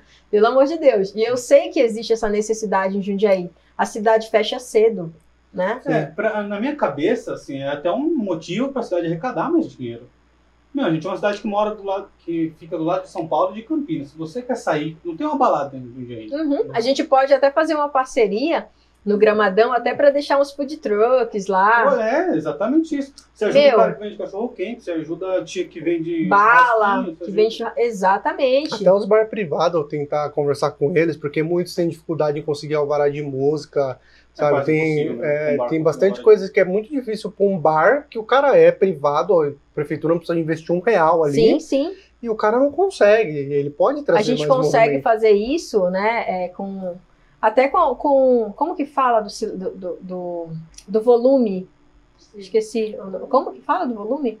Que a pessoa DB, tem o Decibéis. decibéis. Decibéis. Isso. A gente pode fazer isso também, analisar o decibéis da- de cada bar. Meu, dá, é muita coisa que dá pra gente fazer, promover a nossa cidade, É. porque as pessoas acabam consumindo onde? Em Campinas e São Sim. Paulo. É que assim, Márcia, eu até entendo, mas eu acho que a gente precisa pr- primeiro entender como a cidade é desenhada. Por exemplo, a 9 de julho. A 9 de julho é um espaço totalmente comercial. Entendeu? Então, assim, um bar ficar aberto até duas, três horas da manhã na 9 de julho não é um problema. A 9 de julho é um lugar totalmente comercial. Aí agora, beleza, dentro de um bairro específico, onde é 50 casas e tem um bar no meio, aí o bar que tá incomodando mesmo. Eu penso dessa maneira. Sim, Então, ter lugares que você facilita isso. É igual os animais, né? Tem lugar, aí você vai pra uma floresta, um leão vai lá te comer. Você tá invadindo aquele lugar. É. Então, a gente tem muito lugar mesmo. O 9 de julho é um grande exemplo, cara. Lá é totalmente comercial. Sim, E aí os temos- bares não conseguem. Dar 11 horas da noite, os caras param toda a música, eles até ficam abertos, mas sem música, sem nada. Tenta Também comprar. Quando para a música, você convida É. todo mundo para ir embora, né? Ah, tenta, tenta em uma quinta-feira, meia-noite, começa. comprar uma pizza em Jundiaí. não consegue. Até 10 horas, tá? Até 10 horas. Entendeu? Eu sei porque é, meu noivo, meu noivo é de São Paulo. né? É. Meu noivo é de São Paulo, cara, ele achou a coisa mais absurda do mundo. As tadinha, ele não, não tem. Ele conhece Jundiaí tem pouco tempo, né? Já tem aí. E aí ele falou assim: Meu, que loucura, massa! Che- Ele tinha chegado aqui em Jundiaí, sei lá, umas 10 horas, saiu do trabalho e veio. Não conseguiu nada, Nada aberto. aberto. Massa, não tem nada aberto pra pedir no iFood. Tô morrendo de fome, não É, tem nada aberto. Isso, essa é a realidade de Jundiaí. A gente tem. É, Tem então. um Mac e o e Cabornas, e falaram do Bidu também. Do Bidu, tava o Bidu ficava Então. aberto. Não sei nem se tem esse. O Cabornas Então, tem. E é- eu penso muito nisso porque eu, eu, eu tenho que pensar também, como prefeita, eu preciso pensar na arrecadação. Na Também. arrecadação. Na arrecadação, eu digo, meu, eu não quero que o povo de Jundiaí vá consumir em Campinas, vá consumir em São Paulo, eu quero que eles gastem aqui. Eu quero que eles ponham, né, os seus impostos, paguem tudo aqui, não lá. Exatamente. E a gente tem muito lugar legal em Jundiaí, gente, que Uhum. poderia ter uma divulgação melhor, sabe? E não tem, não tem. Então eu quero dizer para os jovens que vocês têm um espaço no meu plano de governo, Isso é né? Eu pensei, é, eu pensei a situação do emprego também. Olha, muito bacana isso aqui eu falar para o jovem. Programa Primeiro Emprego, uma parceria público-privada através de incentivo fiscal, disponibil- disponibilizando informações de emprego através de aplicativo, tá? Promover feira de profissões voltada para o primeiro emprego, em parceria com faculdades da região e empresas interessadas. É, como que a gente vai fazer essas coisas? É, é, to- o que, que me chegou dos jovens é, com relação ao emprego? Márcia, todo lugar eu vou precisa de experiência. Meu, eu tenho 18 anos, eu não tenho experiência. Então eu vou dar incentivo fiscal às empresas que contratarem esses jovens, né? Eu descobri uma coisa, gente, com relação aos, a- aos portadores de necessidades especiais aqui da cidade. Eu fiquei horrorizada. Eu, eu não fazia ideia, porque você sabe que tem uma cota, né? Existe uma cota para, para pessoas que têm necessidades especiais dentro das empresas. E eu achava que as empresas cumpriam essa cota. E aí, o que, que eles falaram? Não, Márcia, eles deixam a gente na empresa só até o período de. É só no período de experiência. E aí já dá como se ele tivesse cumprido. Eu falei, meu, que horror! Que horror! Então eu também, pensando nisso, também quero dar incentivo para essas empresas que Sim. manterem essas pessoas, né? É, é difícil É arrumar o difícil. primeiro emprego. né? O primeiro emprego. Então, através de incentivo fiscal, eu vou conseguir. Inclusive, tenho parceria aí com. Vão vir empresas grandes aqui para a cidade, de pessoas que conversaram comigo, que querem vir para Jundiaí, né? Eu falei, não, eu dou incentivo fiscal, porque vocês vão gerar emprego para minha cidade. E aí, que são, as são algumas empresas da Coreia. Eu conversei com as pessoas que trouxeram a Hyundai para Piracicaba. Eles têm várias outras empresas, né? A Hyundai já não consigo mais, porque já está lá. Uhum. tem um contrato de 100 anos para ficar ali. Então, eu quero trazer outras empresas de grande porte para a nossa cidade da Coreia. Eu conversei com eles, falei assim: não, eu dou incentivo fiscal para vocês, mas vem para Jundiaí. Eu quero gerar emprego em Jundiaí. O S20 vai ficar mais barato? Oi? O S20 vai ficar mais barato? É da Samsung é da Coreia, né? Samsung é coreana. Mas ela hum. produz na Zona Franca de Manaus. Acho que ah, já? Então, eles têm. Uhum. Mas eles têm de tudo, meu. Eles falaram de nome de marca de carro que eu nem sabia que existia. Sério, que eles produzem. Eu falei, não, Márcia, não tem só Hyundai, não, tem mais, tem fulano, tem essa, essa. Eu falei, caraca, eu nunca ouvi falar. Não conheço. A gente, eles também têm uma produção muito grande de, de bijuteria, semi-joias aqui no Brasil. Se vocês forem na 25 de março, nós mulheres que costumamos muito comprar bijuteria em, em, né, lá na 25, é, você, toda vez que você olha atrás quando tá made in Coreia, meu, é, é, muito melhor. Né? Aqui em Jundiaí mesmo, tem várias, várias lojas aqui que as que são coreanas são bem melhor do que as da China, né? E eu falei assim, eu quero trazer essas empresas para cá. Eu quero fazer numa 25 de março em Jundiaí. Mas seria, legal, hein? Seria mais o comércio, sim, ou empresa? Que... Não, empresa. Produção empresa. Mesmo. Produção. Produção. Eu quero trazer empresa. E eu falei para eles, ó, tudo bem, eu dou incentivo fiscal para vocês, desde que não, vocês não vão trazer gente de fora da Coreia. Não, vocês vão dar treinamento para o povo da minha cidade, da minha cidade da região, claro, uhum. não posso desfazer do povo da região, né? E aí sim eu consigo né, fazer essa parceria, porque me interessa gerar emprego para a cidade, gerar renda para nossa cidade, né? E ele falou, não, fica tranquilo. Calma, Siri, não é com você. a Siri querendo se meter aqui na nossa entrevista. Que fala de Coreia, ela fica enciumada. É, não, não, não, calma, Siri. É isso, Márcia. Você tem mais algum programa que você queria falar? Mais alguma proposta? Nossa, já tá. Já, já estendemos já bastante aí. uma hora e meia. Você falou que você tem compromisso Caramba, 10 horas. Né? 10 horas. É, ainda tem uma hora. É. não, não, gente. Olha, eu tenho bastante coisa para falar que eu escolhi é, alguns, alguns temas que eu acho que são, são importantes até para o público que, que acompanha vocês, né? Uhum. Mas tem bastante coisa da segurança pública. Opa, eu criei um negócio aqui para segurança pública que vai ser sensacional para a cidade. Do quê? É, eu, eu tomei como exemplo a cidade de Paulinha. É, lá eles têm um aplicativo chamado Botão do Pânico. O que, que é o Botão do Pânico? Ah, é para vítimas de violência doméstica, né? No a smartphone, pessoa, né? É, a pessoa ela tem que ir, só que ela tem que ir até a guarda municipal para saber que realmente é ela que está fazendo fazer um cadastro lá, tá? E aí ela tem direito a ter esse aplicativo no celular dela. Só que eu estendi. Eu, eu, eu, descobri, eu conversando com alguns guardas municipais, eu descobri que o botão do pânico, na verdade, ele não foi criado com esse intuito. Não era para as mulheres, era para os idosos. Ah. Os idosos, eles criaram é, o botão do pânico para ajudar aquele idoso que, que cai, que cai, né, que que está é. sofrendo maus tratos e não sei o quê. E aí levaram para as mulheres. Eu falei, pera, por que, que eu não vou usar? Eu posso usar o botão do pânico para tudo na cidade. Sim. Então, o que, o que acontece? Nós temos o Copom em Jundiaí, né? Que você tem que vai para Campinas, quando você liga, demora quase uma hora, sabe? Para você conseguir até lá, você foi assaltado, estuprado, tudo de ruim, já morreu, né? E a polícia não chega. Então, eu, eu quero criar esse botão do pânico. Também vai ter acesso aos deficientes auditivos e visuais, tá? É, eu quero fazer uma coisa acessível, acessível a todos, tá? E é para toda a população para toda a população, não só para a mulher que está sofrendo vítima, é, que está tá sofrendo, né, é, de violência doméstica, mas também para toda a população. Quem tiver, você tá aqui na sua casa, alguém invadiu sua casa, não vai dar tempo de você ligar. Você já apertou, cara. A GM tem um GPS que vem aqui, tipo, meu, tem alguém lá. É uma coisa responsável, porque uhum. não evita trote né? Isso porque a pessoa, você está dando seu nome na guarda municipal, ah, você está tá. você então... tá dando seus dados, por isso que tem que ter o cadastro na guarda municipal. Entendi, é porque estava falando, eu já pensei, pô, a galera vai passar Fazer trote, não, não, não. Você se responsabiliza judicialmente, tá? Ah, isso é interessante. Pela o momento que você apertar o aplicativo, entendeu? É um, é um aplicativo responsável. Por isso que você tem que fazer esse cadastro na guarda. Que eles vão tirar cheque, documento, endereço, Legal. não sei o quê. Entendeu? Entendi. Bem legal, é, bem legal. Muito inteligente. Isso é muito. Oi? Ah, gente, eu tenho que falar. Eu tô com a minha vice escondidinha aqui. A Alessandra, eu, a Alessandra eu escolhi a Alessandra para ser minha vice, principalmente pela causa animal, tá? Tá. É, eu sinto muito, eu tenho animais resgatados em casa, né? E eu gosto muito da causa.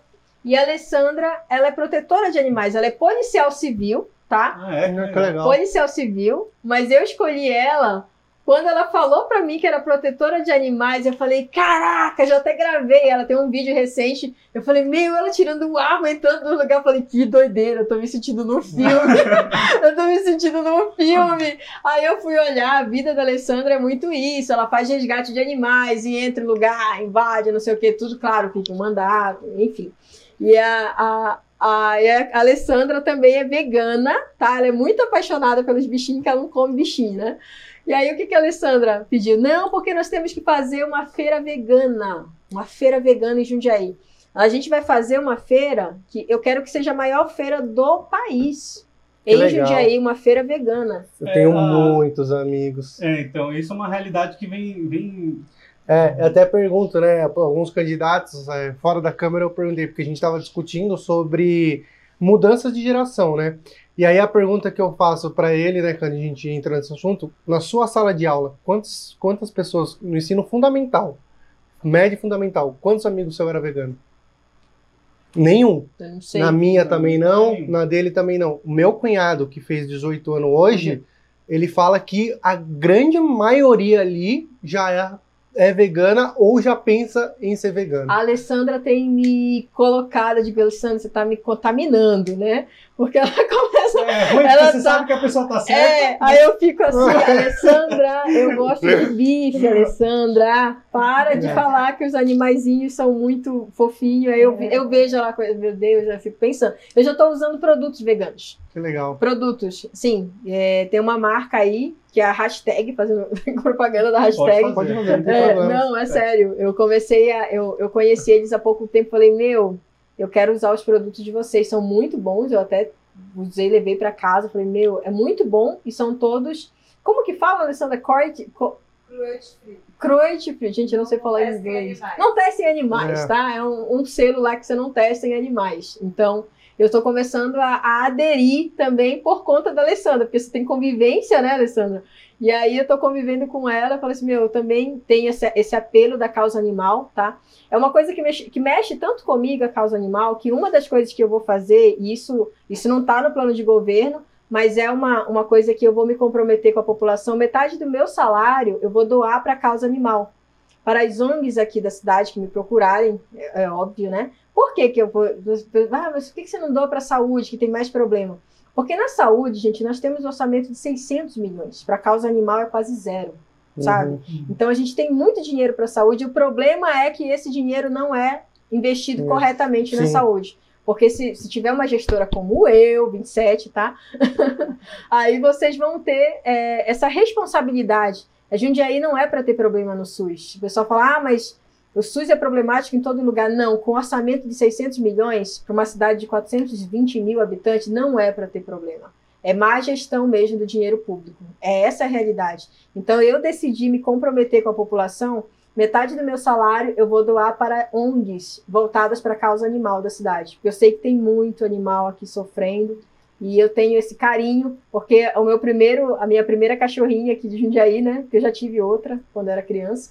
Ela, ela foi vítima de maus tratos. Ah, eu peguei, eu peguei ela pele e osso. Pele e osso, hoje ela é linda, fofa, maravilhosa. Ela nem enxergava quando eu peguei, hoje ela enxerga. É lindíssima a minha cachorra. É. A Ele Belinha, é muito, é, a né? Belinha que, que aparece nos latidos aí, às vezes, no podcast nosso aqui. E o Murilo posta muita coisa, a gente resgatou na rua também. É? Uhum. E também uma coisa legal, você falou de coisa de, de, de produtos. Em Jundiaí tem um movimento muito forte disso. Inclusive, eu tenho uma amiga, a Gabi, ela tem uma, uma loja, é, chama acho que Coco Verde. Eu vou até pedir para o editor pôr aqui, Gabi. é, que é de produtos naturais. Que legal, né? E aí, Tá vendo? É, É uma das legal. pessoas que tem que vir para o nosso projeto da Feira Vegana. Eu posso falar. Pode. A Marcia também colocou no nosso projeto da gente só na tela. criar incentivo para trazer empresas ve- veganas, o segmento vegano e com o selo cruelty free. Fala de novo, Ale. Fala de novo. Além das feiras veganas, né, que a gente quer trazer aqui para Jundiaí e torná-las, né, as maiores do Brasil, a gente vai também dar as- auxílio para que empresas veganas e com Incentivo selo de fiscal. cruelty free é, instalem suas plantas aqui em Jundiaí. Legal. Então a gente quer trazer esse segmento para Jundiaí ser um polo mesmo vegano no Brasil. Isso vai trazer mais turismo, investimento, né? Até turismo do Brasil e turismo de fora também, né? Porque nós veganos, a gente tem muita dificuldade de encontrar ainda produtos, lugares, por mais que esteja crescendo o mercado, tudo mais, ainda é um atrativo para nós. Quando tem, né? Quando, se eu fosse, por exemplo, visitar uma cidade, um país, e soubesse que naquele, naquele país o polo vegano é tal cidade, certeza que essa Seria. a minha rota, né? Então a gente tem muitos veganos no mundo inteiro, né? Então criar em Jundiaí, né, uma cidade que seja que seja é, é, modelo, né, nesse conceito vegano, com certeza a gente nós iríamos estar atraindo não só o turismo do Brasil, mas também o turista de Do outros países para cá, né? Sim. E além disso, a gente tem um conceito todo na cidade de termos a, a, a, a Serra do Japi, que também é um ponto turístico muito grande. Aí você já engloba tudo, né? O veganismo, o turismo rural, que a gente tem aqui muito grande em Jundiaí. Inclusive, a cidade foi. É, Fala é, do selo, selo verde e azul, Ale. é, isso também é outro Que as pessoas não têm nosso. noção. É o O- seguinte, nós temos aqui um um prêmio, né, que a gente no estado de São Paulo de municípios verde e azul. Então, ah, tem um ranking de dos municípios do estado inteiro Quem dá, Com selo verde e selo azul. É o, É o estado. E aí o de Jundiaí tá proteção ao meio ambiente. é, de preservação, de consciência, né? De, de preservação do meio ambiente, de solo, água, ah, floresta tal. E em 2014 estávamos em quarto Não, lugar. 2016, nós 2016. estávamos em terceiro lugar. Em terceiro lugar O no selo verde ranking azul. de selo verde azul. Caramba. Em 2018, Não, foi hoje, 2000 hoje, hoje é hoje nós temos, nós estamos né, 126, 126, a nossa na posição 126. Isso, isso a, a, a Jundiaí em primeiro lugar. É, isso Não fala dos rankings, né? Hoje estamos nesse, né, continuamos nessa posição de 126 desde 2018, né?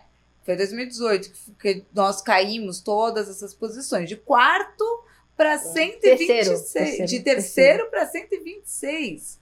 Então, assim, isso também é algo que a gente não quer voltar para o terceiro lugar. A gente quer voltar, a gente quer alcançar o primeiro lugar. Nossa, é Então também referência. é. cara. É, você tem noção, gente? Nossa. Aí uma coisa que eu bato, né? Eu Obrigado. falo assim, Obrigado, viu? é, o povo estão fazendo propaganda, né? Um dos adversários está fazendo propaganda de ranking, ranking, ranking, ranking falso, né?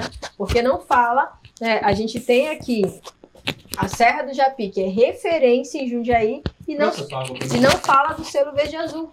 O selo, é, isso ele não coloca no ranking, porque a gente foi da terceira posição de 2016, agora a gente tá 126. Tem noção do que é isso? De como é, caiu? despencou muito, né? despencou demais. E isso é uma coisa que o povo precisa saber, Sim. né? Pesquisem sobre o selo verde e azul. Vejam as posições. O ranking de primeiro lugar. É, Eu nem sei mais hoje, as cachoeiras ainda são abertas? Não. Essa é outra coisa que a Marta colocou no Sim, a gente colocou no plano de governo até para a parte de turismo, né? Eu quero. Tem, tem uma cachoeira que eu gosto muito ali em Cabreúva. Vocês já foram numa cachoeira de Cabreúva que é. Eu já fui no camping de Cabril. Ela tem uma, um camping, É. isso mesmo, que tem a cachoeira. Ah, Meu, é lindo aquilo ali, é preservado, você paga uma taxa até de preservação. Eu acho legal que a gente pode fazer tipo o Fernando de Noronha, né? Que lá você paga a taxa para tudo. Nossa, lá.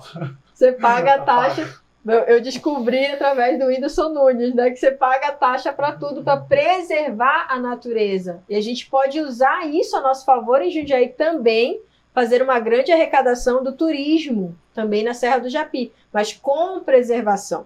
Com preservação, né?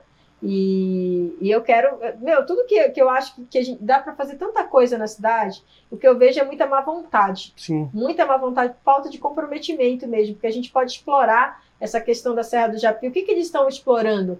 Explorando para fazer condomínio na cidade. Você sabe responder se é aberta hoje as cachoeiras ou não? Faz muito Não. tempo que eu não vou. Antes eu ia. Elas são fechadas. São fechados. São fechadas. fecha- e são fechadas porque são propriedades privadas.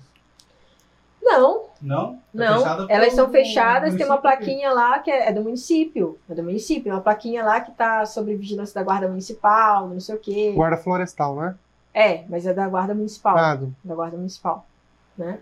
Então, assim, é, que, que a gente tem a Guarda Municipal, que é da Florestal também. ah, tá. Né? É uma coisa só. É.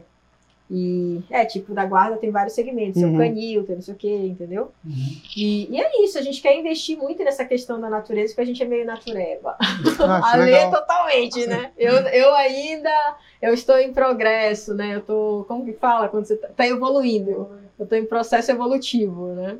Ah, legal. É. Bom, Márcia, a gente já vai encaminhando Jesus, final, já tá Você acabando vai aí. se atrasar no seu compromisso. Não, não vou, Não, tá tranquilo, tranquilo? tá tranquilo. Então fala É mais. pelo Zoom, Ah, é pelo Zoom? é pelo Zoom. então é. Consigo fazer no carro. Oi, gente, tudo bem? Então fala mais pra gente. Tem mais algum projeto que você gostaria de falar? Nossa, a gente Pra tem. gente discutir? Tá, um, um dos projetos que eu acho que é, é o segundo ponto na cidade que mais me dói, tá? É o segundo ponto que é a questão do transporte público. Hum. Ah, a gente fala muito aqui. Inclusive, a gente foi na casa de um amigo meu, terça-feira, né? Do Oliveira, que ele, era motor, ele é motorista de ônibus. Ele tava contando pra gente que ele acordou duas horas da manhã pra ir trabalhar, né? Porque ele pega o primeiro ônibus às quatro. Aí ele chegou no serviço e descobriu que tava de folga. Então, assim, Pela terceira vez isso. é, não é um negócio que acontece uma vez Então. ou outra. Mas Você imagina você acordar duas horas da manhã pra ir trabalhar, aí você chega lá e descobre que você tá de folga. Transporte público é uma causa que eu brigo há muitos anos. Uma das coisas, antes de eu ser política, é, eu briguei pelo ônibus por um real aqui na cidade, que é a tarifa social que nós temos. Ah, na época, aquele vereador lá que tentou usar, minha- né? Esse vereador, ele participou de um projeto que, na verdade, era um concurso. Eu acho que era o concurso dos cidadãos, enfim. E aí ele levou o tal do ônibus por um real. Ele me apresentou, eu abracei o projeto com ele e fui pedir para que os alunos do direito mesmo Parou de votassem. gravar? Ah, sério? Continua. Deixa eu ver aqui. Então, para que os alunos é, continuassem, é, é, votassem nesse projeto, né? Sempre foi. Então a gente ganhou o concurso, depois entrou outro prefeito e fez e, e permitiu que, que, que nós tivéssemos essa tarifa. Hoje nós temos o ônibus por um real na cidade, Que é os domingos. que é feriado, é, é são domingos. É o, é, são duas vezes por mês. Eu acho que é o primeiro e o terceiro domingo do mês nós temos a tarifa de um real. Só que o nosso projeto, né, era todo domingo e todo feriado. Por quê? Que a gente queria que as famílias carentes também pudessem sair, porque a família tem ali cinco crianças, Sim. né? E aí todo mundo consegue consegue ir num parque, em algum lugar, que fica muito caro para essa família sair no final de semana, porque é muito caro, a tarifa é total, né? Você tem que pagar ali quase cinco reais. Se Juni- você vai com família, é mais barato de Ju.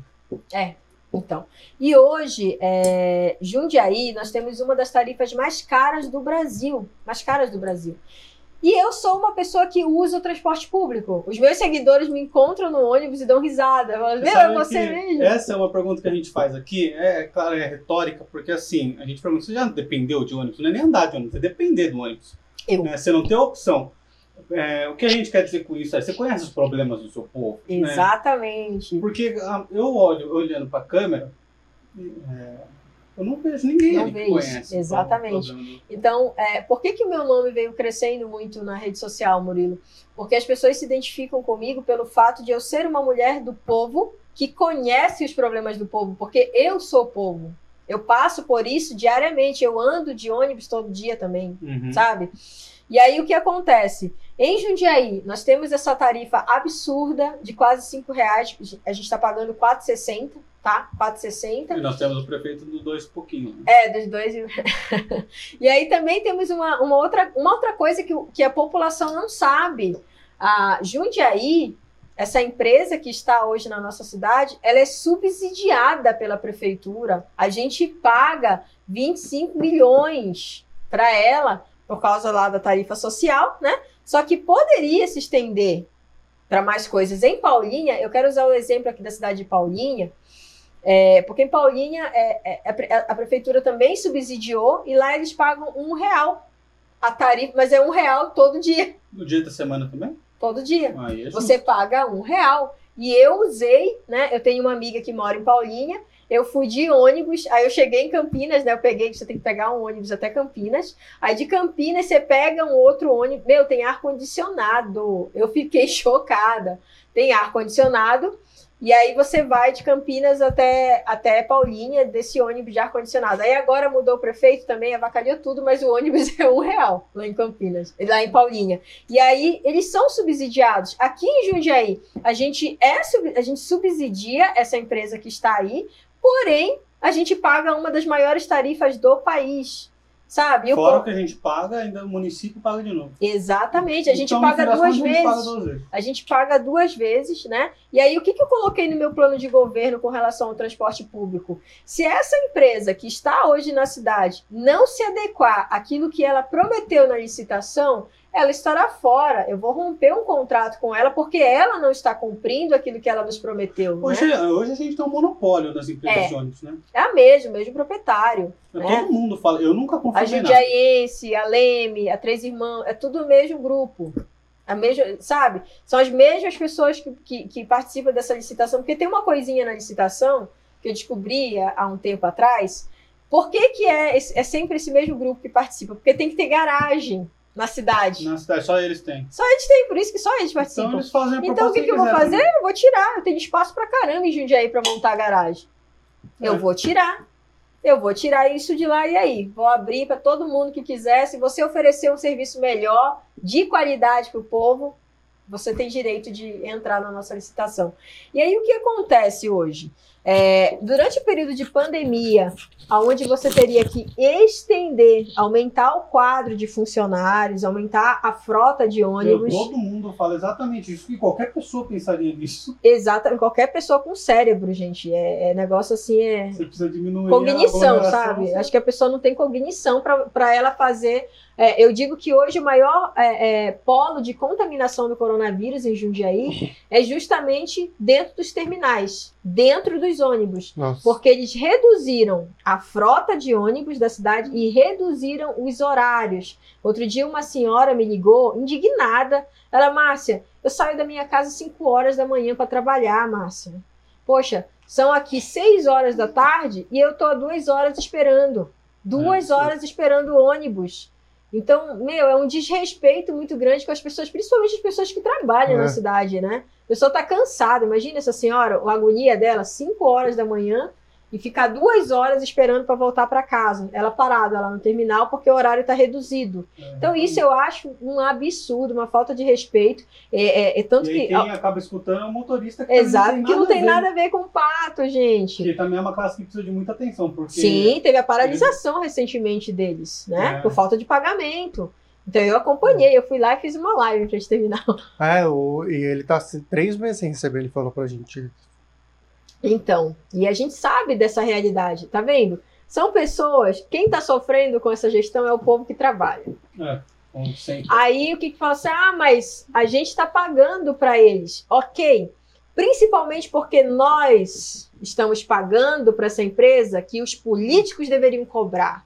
No dia que eu fiz a live lá, eu não vi nenhum vereador lá, eu não vi nenhum prefeito, eu não vi nenhum gestor lá para dar uma satisfação para a população do porquê que eles não estão investigando, não estão pressionando a empresa a pagar os funcionários. Dinheiro tem, a gente está subsidiando a empresa, sabe? Mas é realmente falta de, de compromisso, sabe? É isso, é, assim, é isso que, é dessa forma que eu enxergo os políticos aqui da cidade. Uhum. Não tem compromisso com a população.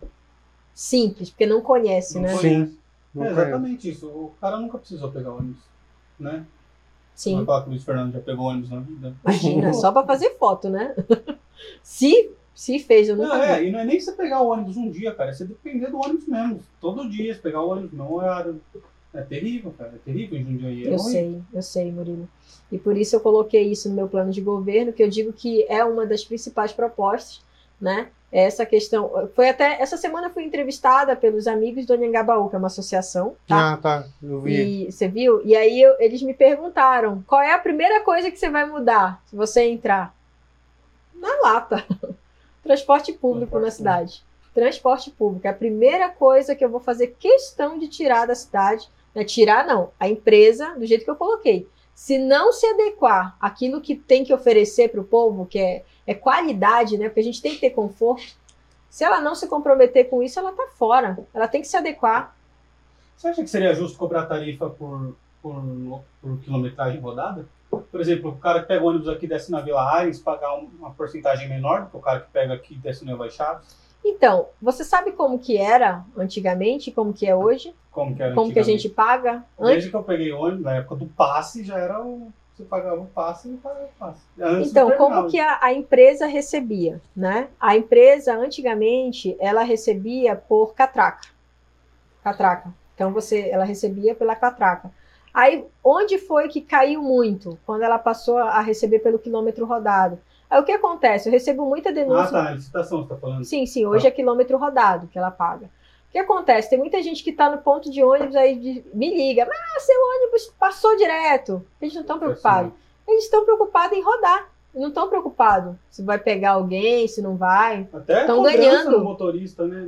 Você Sim. vai fazer daqui a aqui em X tempo. E aí, não, dá pra fazer daí. X Não, e o pior, é, o pior é que os, os cobradores, né? São pouquíssimos ônibus na cidade que nós É, temos cobradores. Não tem mais. Quase não tem. E eu digo que isso é um perigo. É um perigo. Sabe por que que é um perigo, gente? Porque o cobrador, ele é a pessoa que auxilia o motorista, né? Eu já vi acidente de a pessoa ficar presa. Que, É, imagina, tá lotado lá atrás, ele não tem como enxergar quando ele fecha a porta. O cobrador não, ele tá dando esse auxílio para ele. Ó, Sim, entrou é- todo mundo. Até pra entrar Bate lá a moeda. rua, é. É, bate a moeda, né? Que todo mundo já entrou. Olha o ponto cego do ônibus. E Exatamente. também tem o problema da galera ficar aglomerada lá na frente que não tem cobrador. né? Uhum. E mais ainda, aqueles meninos que fazem a cobrança e ficam no sol, correndo risco de, de, de até ser assaltado, né? Que É, eles ficam lá É meio surreal isso aí, né, cara? Oi? Que Tem essa pessoa fazendo a cobrança fora do ônibus. É ridículo. Tem que estar dentro. Tem que tá estar dentro. dentro. É, porque quando, quando pega, né? Quando pega essas pessoas assim fora, meu, pode esperar, porque o ônibus vai É. não tem como. Fica parado. Então atrasa a vida, atrasa todo mundo. Eu acho que se você quer. Não, mas o que eu falei da cobrança seria para o cara que tá pegando o ônibus. Se eu pego um ônibus aqui desse na Vila eu não gastei a mesma coisa que o cara que pega o ônibus aqui e vai pro, pro Las Chaves, por exemplo. Entendi. O problema é como você justo. controlar isso, né? É que não dá para controlar Até exatamente. dá. Até dá. Mas é, é uma engenharia É. de outro mundo pra gente fazer isso aí. Porque como que você vai saber também? É. a pessoa. Ah, ideia É. trabalhar depois. Então, vamos pensar futuramente nessa sua proposta, Murilo. Tá aí, você já dá um bom assessor trazendo proposta. Legal. É, Márcia, a gente vai encaminhar pro fim agora. Tá Queria que certo. você falasse para a câmera aqui, é, pedisse seu voto, 27. conversasse com a população, o tempo é seu. Tá. Então fica à vontade. Gente, primeiramente, é, muito obrigada, tá? Para todos vocês que aguentaram aí esse período todo, a gente ficou falando bastante tempo, mais de uma hora, né? Sei lá. Quase duas já. Quase duas horas, passou muito rápido, foi muito legal. Gostei, tô me sentindo hoje na Jovem Pan. Ah, ia ser mais legal se Jovem pudesse Pan, ser com os equipamentos lá, né? É, é, então, a gente tá aqui. Quando eu cheguei, tava um monte de aparelho, não sei o quê. Enfim, não deu certo. Não rolou. Mas rolou do jeito que tinha que ser. É. Muito obrigada a todos vocês que, que assistiram. Peço que vocês acompanhem a minha página, o meu trabalho né, nas redes sociais. É, eu digo que eu não sou a política de seis meses. O que, que é o político de seis meses? Gente, nós temos 13 candidatos na cidade, tem uns que eu nunca ouvi falar o nome. E apareceram agora, nesse período de campanha, nesse período de eleição, né? E eu não, eu já estou há muitos anos, então eu tenho propostas muito boas. Eu deixo, inclusive, o meu telefone na página, tá aqui em cima, você que vai assistir esse vídeo na minha página, né? Se for para minha página. Fica na página Márcia Pará, tá? E aí você manda para mim que eu- eu te mando, eu te mando meu plano de governo. Se você tiver dúvida, eu te respondo a respeito do plano. Eu quero que seja uma coisa muito transparente, tá? Peço o seu voto, peço que você vote no 27. É, eu sou uma cidadã, assim como você, não sou uma política tradicional da cidade. Sim, eu sou envolvida com política, sou ativista política, mas eu não sou política tradicional. Você Então, nunca teve cargo eleito? cargo eleito não. O único cargo eleito que eu tive foi em Brasília, que eu fui conselheira nacional de juventude, que era um cargo da presidência da República, mas eu disputei eleição, Hum. tá? Eu disputei eleição, eu fiquei do período de 2017 a 2019. Então, assim, dependia do presidente que entrasse, enfim. Esse era um cargo meu para fiscalizar, né, é, os conselhos de, de, de juventude do país, né? E, e assim, tem esse compromisso com a cidade por conhecer a realidade né, do povo, né? Porque eu sou povo. O nome da minha chapa é Jundiaí do Povo. Eu montei um plano de governo baseada em todas as denúncias que eu venho recebendo durante todos esses anos. Eu fiz um estudo do que era viável, né? Sugestão do povo, né? Então, tô aí, 27, né? Não esqueça do meu número, passa para os seus amigos, para os seus familiares e vamos mudar a política dessa cidade. Meu material é esse aqui. Por, por enquanto, tô pedindo aí que alguém faça doação para que a gente tenha um, um No dia materialzinho. da eleição não vai ter santinho seu jogado lá no Não, não vai. Não vai ter santinho meu jogado, né? Mesmo porque nós temos essa visão ecológica também, né? A gente. Já é, uma bronca da vice. é. Mas eu tenho pensado, assim, gente, é, eu gostaria muito de ter um material, é que realmente eu quis fazer um negócio, eu digo que não é vergonhoso você apresentar um negócio desse. Vergonhoso é você você ter quilos e quilos de material com dinheiro de corrupção, né? Porque tem gente que gasta milhões numa campanha e essa pessoa no final ela não vai ganhar tudo isso como prefeito e ela vai ter que roubar, gente. Essa é a verdade. E eu não quis fazer assim. Então, as pessoas que quiserem doar, né? Quiserem doar para minha campanha, eu quero ter pelo menos um mínimo, um materialzinho, né, para entregar para as pessoas, os amigos, enfim. Por enquanto eu tô entregando só isso aqui, tá? Então, vote 27, né? Qual é o seu partido? Democracia Cristã. 27. Tá bom? Legal. Muito obrigada, Murilo. Desculpa te contar. Eu agradeci todo mundo. Muito obrigada a vocês pelo convite, né? E eu espero que tenham gostado da nossa. Sim, eu espero que você tenha também. gostado também. Que votem em mim também. Não posso perder essa oportunidade, né, gente? A gente não pode declarar o voto também. Mas, enfim. Bom, Jundiaí, muito obrigado. Todos vocês que assistiram aqui até o final, vocês são guerreiros.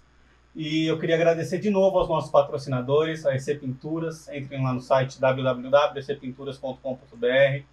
Ao Caio, da Loja bebidas para Loja todos. Bebidas para Todos. É arroba Loja Bebidas para Todos, o Instagram, e o site é bebidasparatodos.com.br. Sim. né? E a Patrícia, da The Seven Woman, que mandou essa camiseta aqui pro Fabrício, né? Sim. Bem bonita. E entre no Instagram dela, é The Seven Woman, T-H-E, Seven, 7, Woman. É, tá tudo aqui na descrição. Garanto que vocês vão adorar. E mais algum recado? Desculpa a qualidade no finalzinho, é porque acabou a, a bateria do celular. O celular bom. E aí colocamos um outro celular aí de quebra-galho. Bom, um beijo. Ah, e se você quer fazer parte do nosso time de patrocinadores, mande e-mail para murilosebio.com. A gente quer fortalecer muito o comércio local, então se você tem um comércio local, entre em contato que a gente conversa pelo e-mail. Um beijo, um abraço e até a próxima. Até mais.